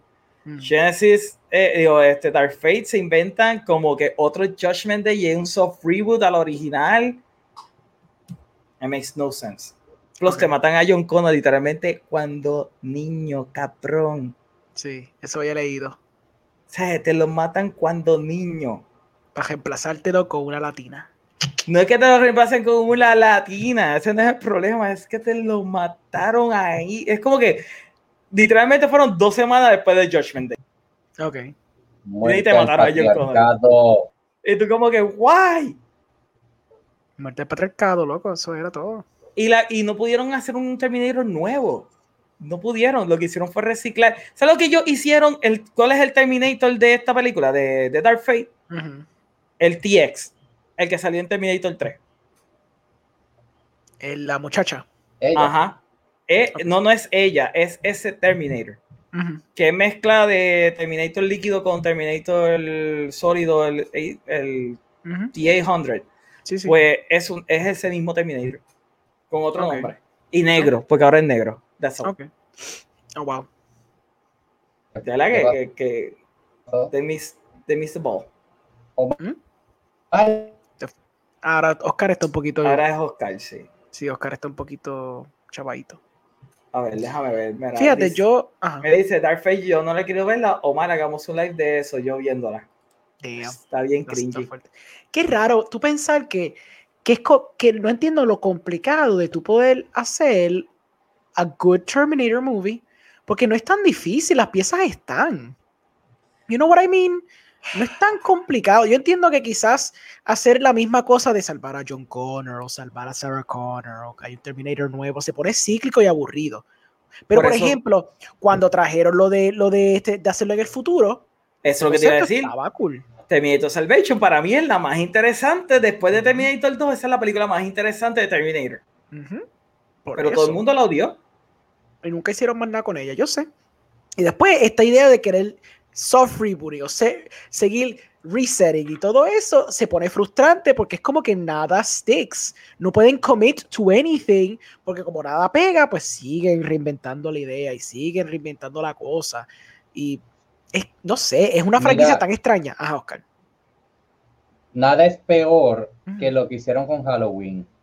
De tres veces han, reinventado el timeline. le han dado hijos distintos a Jamie Lee Curtis. Es como que, ¿cuál es el invento? Ah, no, espérate, sí, no, no, Cuatro veces. Porque, ah, Rob Zombie. Ok, exacto, por Rob mm, Zombie. Porque primero fue que Jamie Lee Curtis había muerto, después de la 2, había muerto. Luego hicieron H2O, que para mí es la mejor película de Halloween después de la primera de Carpenter de H2O. Y la mataron en. ¿Cómo que se llama? Resurrection, ¿es que se llama? ¿La que vino después? De H2O. ok, la matan. Hacen la de los zombies y ahora volvieron entonces a, volver con Jamie Lee Curtis. Sí. Y esta última fue como que. Eh, mejor que la de Rob Zombie, fine, pero por lo menos Rob Zombie se trató de, trató de hacer algo distinto con esa franquicia. Yo amo la de Rob Zombie. La, la primera, ¿verdad que sí? Uno sabe lo obsesionado que yo estoy con esa película. Me, todo, el mundo cree que yo estoy loco cada vez que yo digo eso. La primera, es súper buena. Sí, pues está súper buena. La primera me Mira, yo estoy ahora mismo. Ay, no quiero publicarlo. Hablamos después. ¿Qué, qué, qué, qué? Ah. No, no, iba, iba, a decir algo, pero se lo digo después. No, no quiero que ah. esté en el universo. Que se crea la moda. Validez. ¿A quién le gustó la primera? Está bien cool esa. Está bien grungy, bien puerca. Está bien super cool. Mira, ¿a quién me está escribiendo? Gilberto nos dice, Corillo, sé que está fuera de tema, pero la nueva película de Zombie ah. Snyder está mala. Acabo de salir del cine, Salvation está buenísima. Gilberto, bro, mi amor, mi cariño, en verdad estaba hablando de ella. Gilberto, hablé de ella ahorita y se lo dije a todos ellos que la película literalmente no es para verla en el cine. Hay cosas interesantes en ella y fun, pero Snyder perdió completamente todo el concepto de lógica con esa película. Yeah. Y, y es lo peor de todo. ¿Sabes la peor crítica que yo le puedo decir a esta película? Se siente como una película de Netflix. Ah, diablo. Ahí está. Ahí está. Se siente como una película de Netflix. eso duele. O sea que tengo un ángel guardián que me dijo: No, a Leomar, tienes que ver esto. Mira, eh, eh, eh, desgraciado, no, es que eres un desgraciado y me, y me pichaste. no ves ningún ángel ni nada por el estilo. Y tú sabes cómo a mí me dolió cuando me dijiste, no, voy con otras amistades. A ver, otra película. A ver, otra película. ¿Y sabes qué? ¿Sabes lo peor, Lorengo? ¿Sabes qué es lo peor? Ah, dale, dale. Que ni siquiera salió de él decirme, oh, pero nos puedes acompañar. Lo iba a hacer, lo, iba, a hacer, lo iba a hacer. Oh, no, no, sí, no, las intenciones no cuentan. Yo no creo en eso. Las intenciones no cuentan. Lo que importa es el regalito. que sea bueno. Yo juraba que tú no ibas a escribirme más nunca. Yo te juraba que iba a pasar domingo y yo no iba a saber de ti. O sea, algo a mí me lo decía, ni le escriba porque es que él no escribe, no lo va a hacer, te va a cancelar como otras veces. Yo no te he cancelado nunca, embustero. Y nunca. lo bueno es que están, están en inbox, así que puedo buscar para atrás. Ah, buscar fue con el potecito de sal y me tiró ahí en la herida y le puso ahí y le pasó el dedito. Mm, y yo, ¡ah! Bastardo. Volviendo Army of Darkness. Mira, Oscar, va a salir, va a salir Quiet Place la semana que viene. Oh, vamos a verla. O me vas a pichar para irte con tus amiguitos. Tequillas, vamos a verla, dale. Mira, iba a decir. el live para que me piche otra vez. Me caso en 10. Este, lo que está, eh, que Quiet Place, es que estaban diciendo algo de Last of Us. Ah, Twitter 28 Days Later. que, a, que a Quiet Place tiene a Cillian Murphy que lo conocimos por 28 Days Later. es como que bien meta tener ese tipo de personaje que ya ha sobrevivido a un apocalipsis casi. Nada, pensé en esa conexión y dije, ay, qué cool. Yo no sé, yo conozco a Cillian Murphy por Batman Begins. I don't know. Pero fue un poquito después. Por eso ahí qué, qué normal, qué público casual eres. Ay, no, yo lo sé. No, no, tú le dices, tú le dices normal, tú le dices normie, plebe, plebe, plebe. Mira, Miguel dice, me dijo la, de los zombies are awesome. La segunda fue la primera película que había una escena donde Myers le pica la cabeza a alguien y el sonido me causó náusea. Entonces, cuando park in, the, in my bucket of popcorn. Lo del caballo, lo de la vaca. Sí, no, a mí, a mí lo del caballo en esa película, le voy a dar pros a, a Rob Zombie por tratar de ser filosófico en esa película, pero es como que era too much. Es como que mira, una película de slasher. Mira, en el cine la gente se estaba riendo. ¿Sabes? Que el tipo que estaba guiando se queda como que uh, ahogándose en su sangre. La gente se estaba riendo. Y está como que, oh, this esto es un mal principio. Pero hablando de Rob Zombie, ¿ustedes vieron la, la primera de la de House of a Thousand Corpses? House of a no, yo pero quiero. Es, e, es, una película weird, no tiene ningún tipo de sentido de pacing. Tiene cosas chéveres, pero es un gorefest. O sea, es un torture porn. Lo, que, lo, lo, más cool fue el personaje del payaso. Yo, ese tipo es el que te salva toda la película. Porque tiene mucho carisma. Después la segunda, que es la de um, Family of, Devil Riches. Riches es la segunda. Esa está peor. La primera está, está más chévere. Sí. Y, es la cuestión de él poner a la mujer de él en todo. Es como que sí. una actriz mejor que ella. Y ella hace el mismo personaje. Ella hace white trash en todas las películas. So yo creo que el mismo le está diciendo, you are white trash.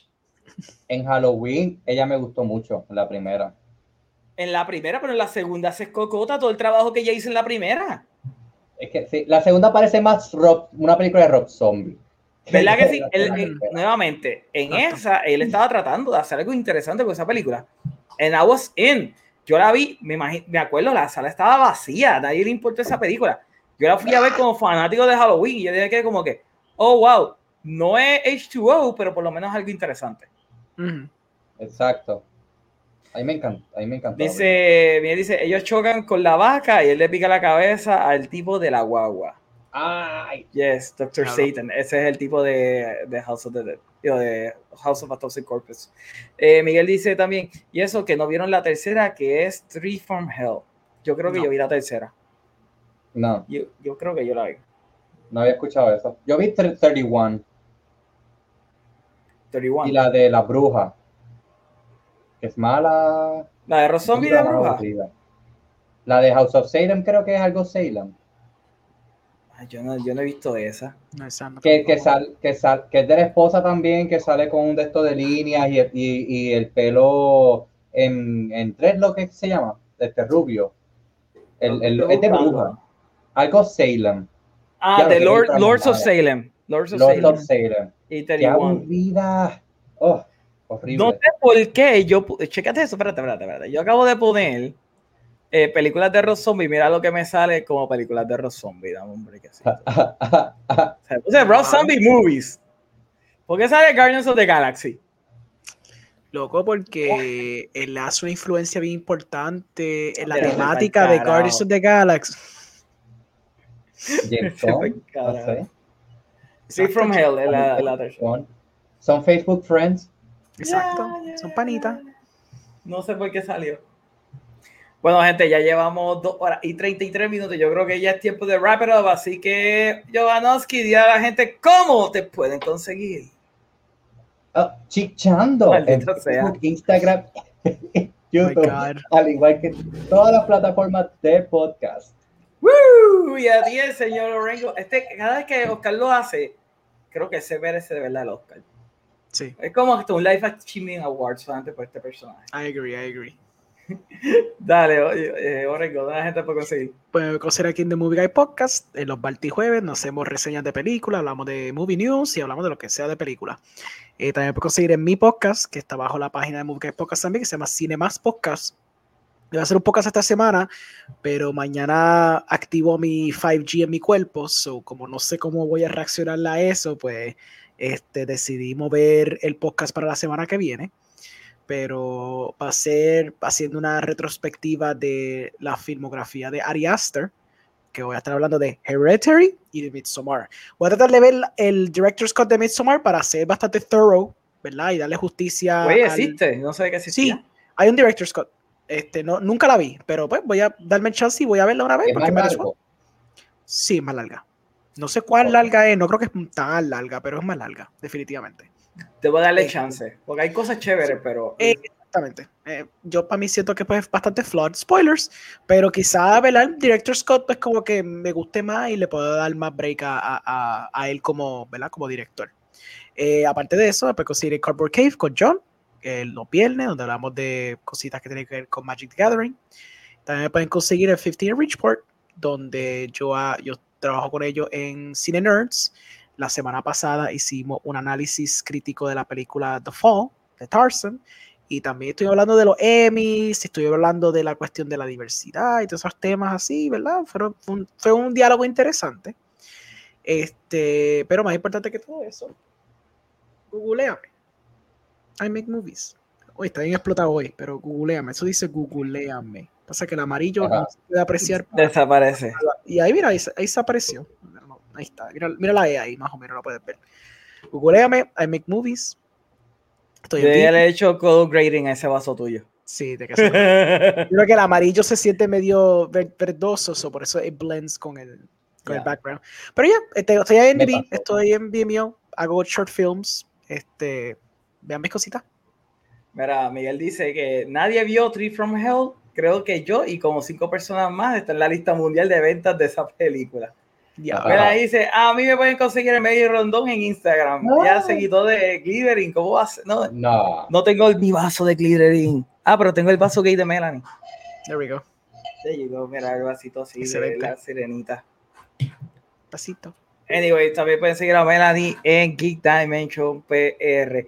Y bueno, mi gente, usted sabe que a mí me pueden seguir a través de todas las redes sociales como @themovieguy_pr. Recuerden que nuestro podcast está en todas las plataformas de podcast y que también